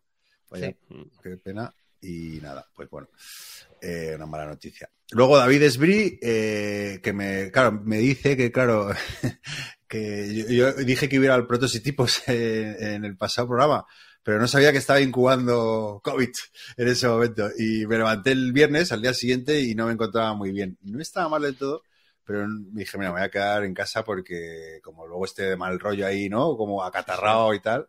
Di negativo. El viernes por la mañana di negativo, pero, pero no me lo di con fuerzas. Y nada, Tío, te vas ahí a repartir ilusión, no, mo- no, no mola, no, no mola. mola. No mola. Así que no, no pude ir al final, una pena. Y el domingo ya sí di positivo, así que mira, menos mal que no fui porque lo hubiera liado parda. Eh, pero bueno. Luego Sergi Montaner eh, que, que nos pregunta que cuáles son nuestros usuarios de Wallapop con todo lo que vendemos. Eso, luego te lo paso, Sergi. eh, eh, Uy, yo no tengo ni idea. yo tampoco sé cu- cuáles viste. Y bueno, que está indignado contigo, Chema, por las versiones chungas de las primeras ediciones. Eh, he tenido que imprimir un montón de cartas ratadas del Spirit Island, más expansiones que ni siquiera las proporciona Rakis. Y bueno, eh, y luego que lo de Mage Knight, que también fue muy sonado. Pero bueno, eh, y que bueno, que no, no tiene ¿Pero mucha por qué fe. está enfadado conmigo? No sé, no sé. Sí. Ah, bueno, y luego, ah, eh, nos pregunta, que esto sí que es interesante, que, que- que le expliquemos el concepto de Familiar Plus que se nos escapa de vez en cuando, que, y que cuáles son los juegos más representativos. Eh, bueno, yo creo que es una, una denominación que, que hacemos los- la gente que lleva mucho tiempo jugando, ¿no? Eh, para, bueno, o, o que, y que también habla en un programa o algo, ¿no? Para, para, para hacer la distinción entre lo que sea un juego accesible para todo el mundo, ¿no? Y a lo mejor un, un jueguito con un pelín Algo más, más de, complicado. con Sí. más complicado. Un poquito más, más elaborado, más sofisticado. Y que a lo mejor para alguien que no lleva mucho tiempo, pues se le hace un poco más bola. Pues eso sería un poco Family Plus. No sé si, Sí. no sé si visteis el vídeo que lo tuiteé el otro día, me, me meaba de risa de Mandy Patinkin, el actor. ¿Sabéis el actor? de- Ah, sí, sí, sí. sí. Jugando, aprendiendo a jugar a Wingspan, desesperado. O sea, le parecía que era un jeroglífico las reglas. Y es que hacía reír tanto. Y me acordé mucho de Guille, porque en un programa yo comenté, hombre, pero es un family el Wingspan. Y él decía, no es tan sencillo, no es tan sencillo.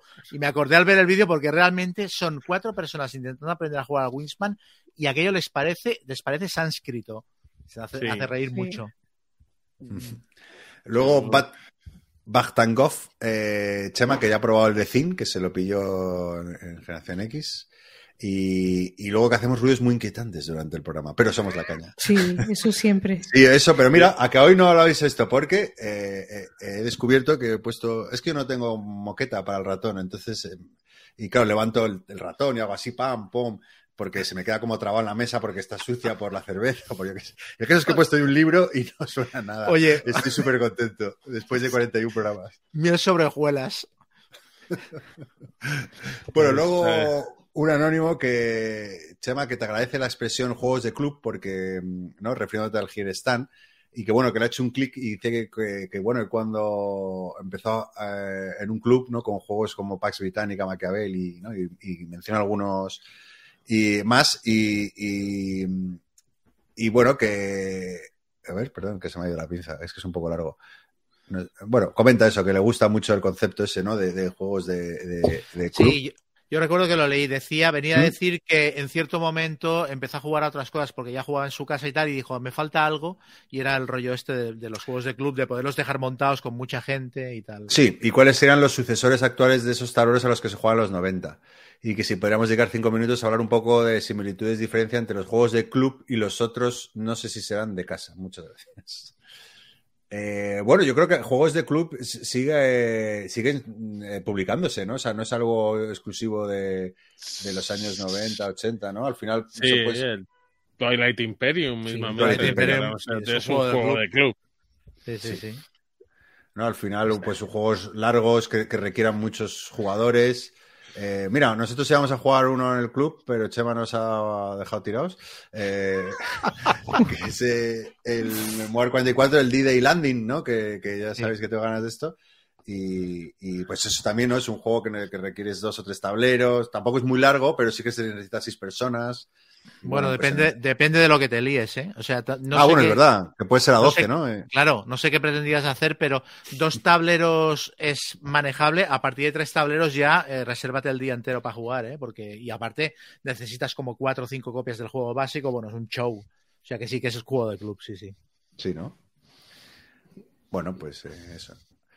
Y eh, nada, luego de David, eh, no- de Herrot, nos pregunta si habíamos jugado el año tranquilo. Esto debe ser de rol, ¿no? Sí. No. Sí. ¿Ah, ¿No? sí? Bueno, sí, es Ah, rol. pensaba que era Tranquility, este que reseñaste tú, el de cartitas. Lo No, estaba no. mezclando. El año tranquilo, yo sí que lo he jugado, sí, sí. Está muy bien, es también un juego de, de- de generación de una historia compartida y tal. Eh, básicamente hay un asentamiento postapocalíptico y tienes que narrar un año entero de lo que les va pasando sacando cartas de un mazo. Es chulo. Eh, el para mí tiene un problema y es que es demasiado largo. O sea, tienes que sacar todo el mazo de cartas y hay una variante que es versión abreviada, que es quitar 12 o 15 o 20 cartas del mazo y a mí me parece que con eso más que suficiente. Y luego me parece también que hay un puntito en el cual empieza a repetirse un poco y a la gente se le empiezan a acabar las ideas. Entonces, es un buen juego, pero me parece que hay juegos que hacen mejor eh, ese tipo de partida. Luego pregunta que si eh, podemos hablar de juegos de mesa, rol, bueno, que aunan un poco las dos aficiones. Eh, a, a mí se me ocurre, aunque bueno, seguramente me equivoque, pero este de amor, ¿cómo se llama? El que va a sacar más que Oca también, que hemos hablado de que está muy bien. No, Hay que rol- eh, sí. Ay, ¿cómo es? Ay, eh, que, que es una portada que eh, una pareja que, Sí, sí, sí. que te recomiendan no jugarlo con tu pareja. Ah, el Fog of Love. Fog of Love. Ese. Sí, No, lo, digo, vas a como- ¿Lo vas a ganar? No sabía. Lo digo que- es un juego de mesa, pero sí que es verdad que hay que rolear mucho. No sé si sería un juego. Bueno, no sé. Es- Es el único que me viene a la mente. No sé si os ocurre algún otro a vosotros. Que fusionen un poco los dos. Bueno, todos los juegos de roles ocultos tienen un poquito de este rollo, Sí, ¿no? de roleo, Secret, claro. Secret Hitler y tal tienen un poquito de, de este asunto. Y luego está la otra parte del rol, que son los juegos de mazmorreo y de Dungeon Crawling, que al fin y al cabo lo que estás es reproduciendo las sensaciones de una partida de Dungeons and Dragons con, con las reglas muy delimitadas. O sea que... Sí. Bueno, y Chema, que te pregunta esto, Rudo, ¿qué te ha parecido el juego de rol Alien? Juego de rol Alien es una obra maestra. Es una maestra. O sea, yo. eh, el otro día lo comentaba que yo no me esperaba que, se, entrara en mi top 10 de juegos de rol favoritos de todos los tiempos. O sea, yo era muy escéptico cuando dijeron que iban a hacer un juego de rol de Alien porque me parecía que temáticamente era muy complicado y que mecánicamente ya había otros juegos como Mothership y muchos otros que ya hacían esto. Pero yo me quedé asustado cuando lo vi. O sea, aparte de que a nivel de presentación y de trasfondo es la hostia, y los tíos que lo han hecho se han mirado las películas 17 veces y han sacado detalles brutales para hacer el trasfondo. Eh, es que las reglas reproducen tan bien las sensaciones que, que tienes cuando estás viendo una de las películas de la serie que parece mentira. O sea, me parece que es un juegazo y las aventuras son espectaculares. Todo lo que están sacando es que no han dado un paso en falso. Es muy bueno, muy bueno. Luego un anónimo que me ha hecho mucha gracia comenta que, bueno, que, que le gusta mucho revisitar, el- o sea, como el programa anterior, ¿no? Donde revisitamos juegos del pasado, pero que su, juego- que su programa favorito sigue siendo el programa 24, ya que mientras unos estaban de juerga y otros de Erasmus, eh, eh, este amigo anónimo tuvo el grandioso honor de compartir partidas con gran Guille Soria. y que, Un saludo a Roberto. eh, y nada, comenta aquí todos los juegos que, le- que Guille le enseñó para aquella época, como el Ticket to Ride, Alhambra y muchos más. Y, y- y nada, que le- ya por aquella época eh, le- les daba paliza también a, a sus amigos, o sea que no es algo. No, no es la sabiduría No de es Guille. nuevo, no es llega- nuevo. Exacto, no llega con la edad, sino que es innata de, desde la infancia. prácticamente. Pues Pues, nada, que empecé a jugar muy jovencito, entonces. Eh, luego Pablo Pazo, que echa de menos a, a, a- a Yol, ya la tienes hoy aquí, y que bueno, un abrazo. Y luego eh, David Zainos, eh, que buen programa, pero dice que hemos perdido la oportunidad de hacer algo con respecto al programa 40, que es un del 40 al 1. como, como la radio. A mí se me ocurrió el otro día, lo que pasa es que no le di vueltas un poquito en el metro y tal, y os lo quería comentar. Para el programa 50, que bueno, tenemos tiempo, Ojo, quedan nueve, ¿eh? No te creas. ha- estará bueno. hacer un top 50 del mambo. O sea, hacer como es una especie de top cada uno de 15 o 20 juegos, juntarlo todo, hacer como un sistema de, de puntuación para ver que queden ordenados y hacer como Poner- un top 50 del mambo. Ponernos de acuerdo, ponernos de acuerdo entre Exacto. los cuatro. Eso puede ser muy bonito. Eso Y puede muy ser complicado también. muy complicado. El top 50 el que no nos gusta. es- no les gusta ninguno, pero O ninguno de los cuatro. a todos tolerable, ¿no? Pero Bueno, podemos eh, pillar, hacer un top 50 y ver con cuántos coincidimos, pero vamos, imposible que estemos contentos con un top 50 los cuatro. Pero si queda, igual queda una cosa de consenso que es chula, no sé. Ya, a ver, dadle vueltas y Un lo top hablamos. cooperativo. Sí, exacto. No Bueno, luego Chulivic dice que el off topic del día, Caballero Luna, es Chema Pamundi. Sí, hay una especie de tendencia a decir que me parezco a Oscar Isaac, pero bueno, en fin. eh, Oye, pues eso es su. Ah, bueno, un aire. Oye, no es mal, eso es un buen piropo, ¿eh? Sí, sí, sí. Pero Oscar Isaac, que está que la rompe. No lo tío, veo. un tío- No, no, un aire, sí, sí, sí. Sí, ¿no? Ay, qué gracia. Me dicen que me parezca a Oscar Isaac y al tío que hacía de Octopus en, en Spider-Man. ¿Cómo se llamaba? Em, Molina. sí, Alfred Molina. Alfred Molina. Ah. Soy una- estoy a medio camino entre Alfred Molina. Bueno, ahí lo compensa. Uno... Sí. Bueno, luego Andrés Aldeño eh, dice que molaría un especial de juegos de Alien y que le gusta la idea de juegos top según su mecánica. Mira, podríamos... Es que lo hablamos siempre eh, y nunca lo hacemos. Próximo programa hacemos un... antes, de empezar, antes de reseñas un, un top de, yo qué sé, de alguna mecánica. Nos tenemos que poner de acuerdo también. Sí. Sí.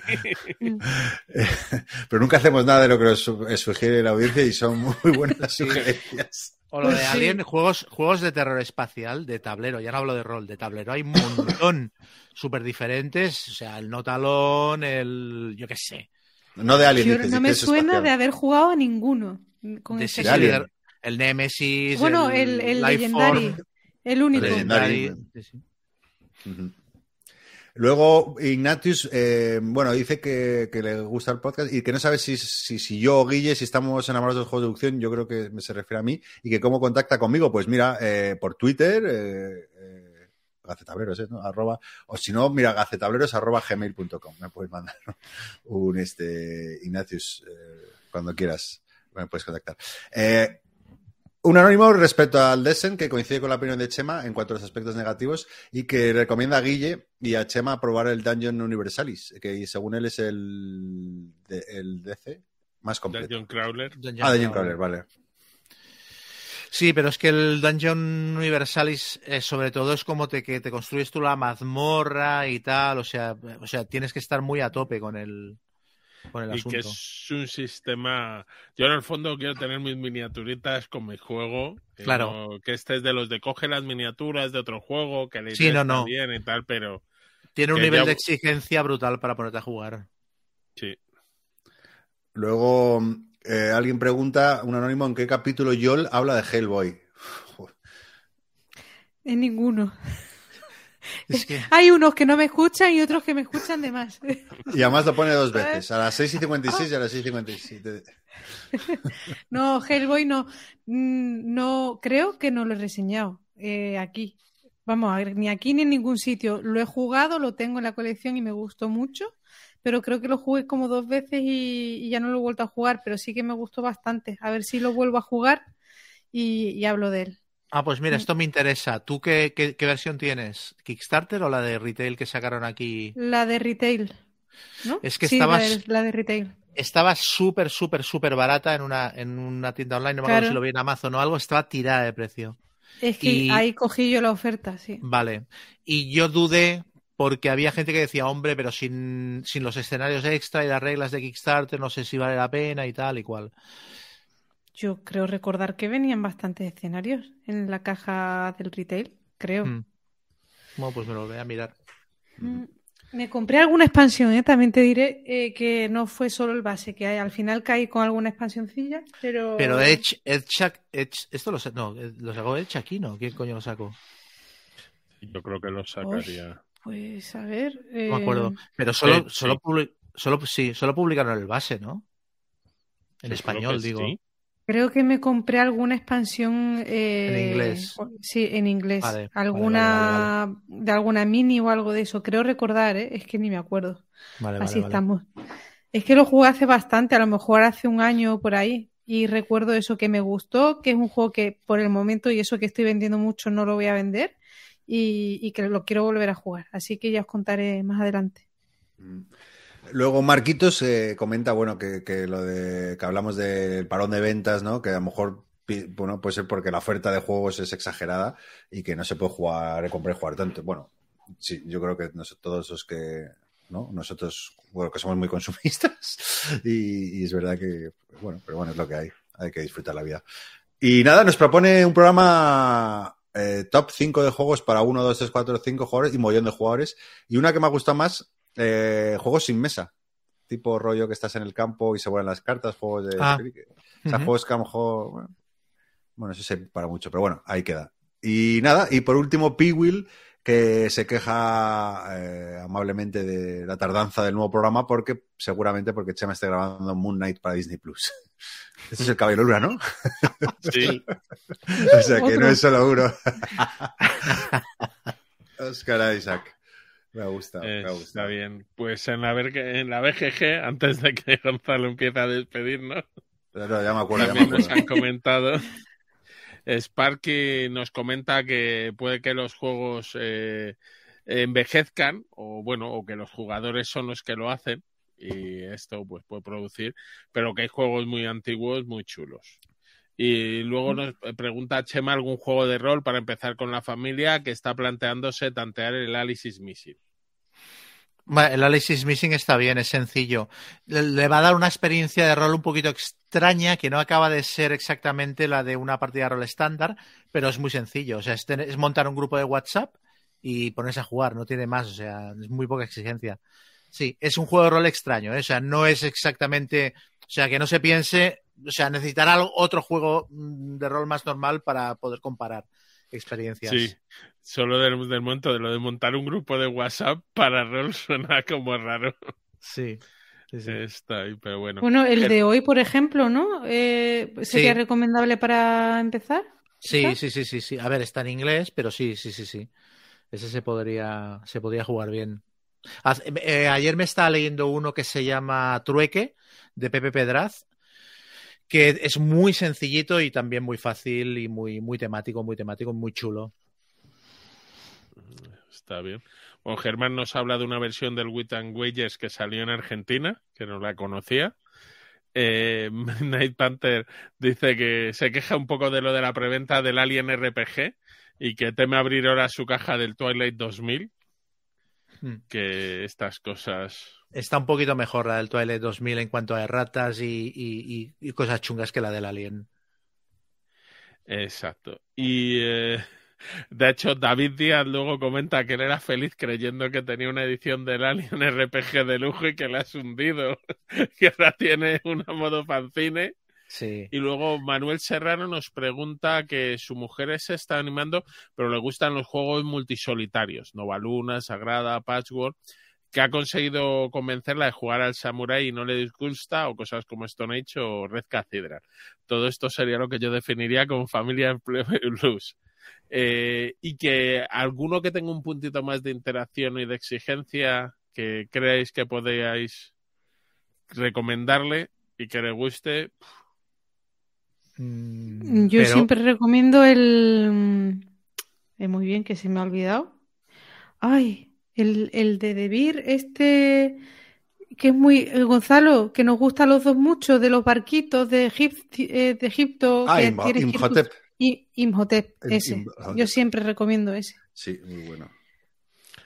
Sí, ese tiene. Ese tiene interacción, súper sencillo de reglas, te lo pasas muy bien en la partida, tiene chicha, o sea, te- tiene muchas cualidades. ¿Y se juega bien a dos? Porque luego sacan una Sí, perfectamente, dos. perfectamente. De hecho, yo casi, vamos, no, lo he jugado a todos los jugadores, pero con Carlos lo juego y nos lo pasamos muy bien, sí. Muy bien, pues. Eh, bien. ¿No hay más Pues comentarios? No, Pues nada, nos despedimos ya, si queréis. Chema. Pues gracias por escucharnos y hasta la próxima. Soy fantástico para las despedidas. Sí, pues chao, chao, nos vemos en, en la siguiente. Jugad mucho y nada, Guille. nada, seguid jugando y gracias por escucharnos. Muchas gracias por escucharnos en este especial número 41 y nos vemos en el siguiente ¿Ves? programa de Qué Así se despide. Mambo 42. Es lo que tienen los profesionales. Esperamos, Claro. esperamos que, que sea en dos semanas. Venga, vamos a volver al ritmo habitual. Hombre, y además ese sentido de la vida, algo habrá que hacer. Exacto. Pues nada, ahí queda eso. Chao, chao.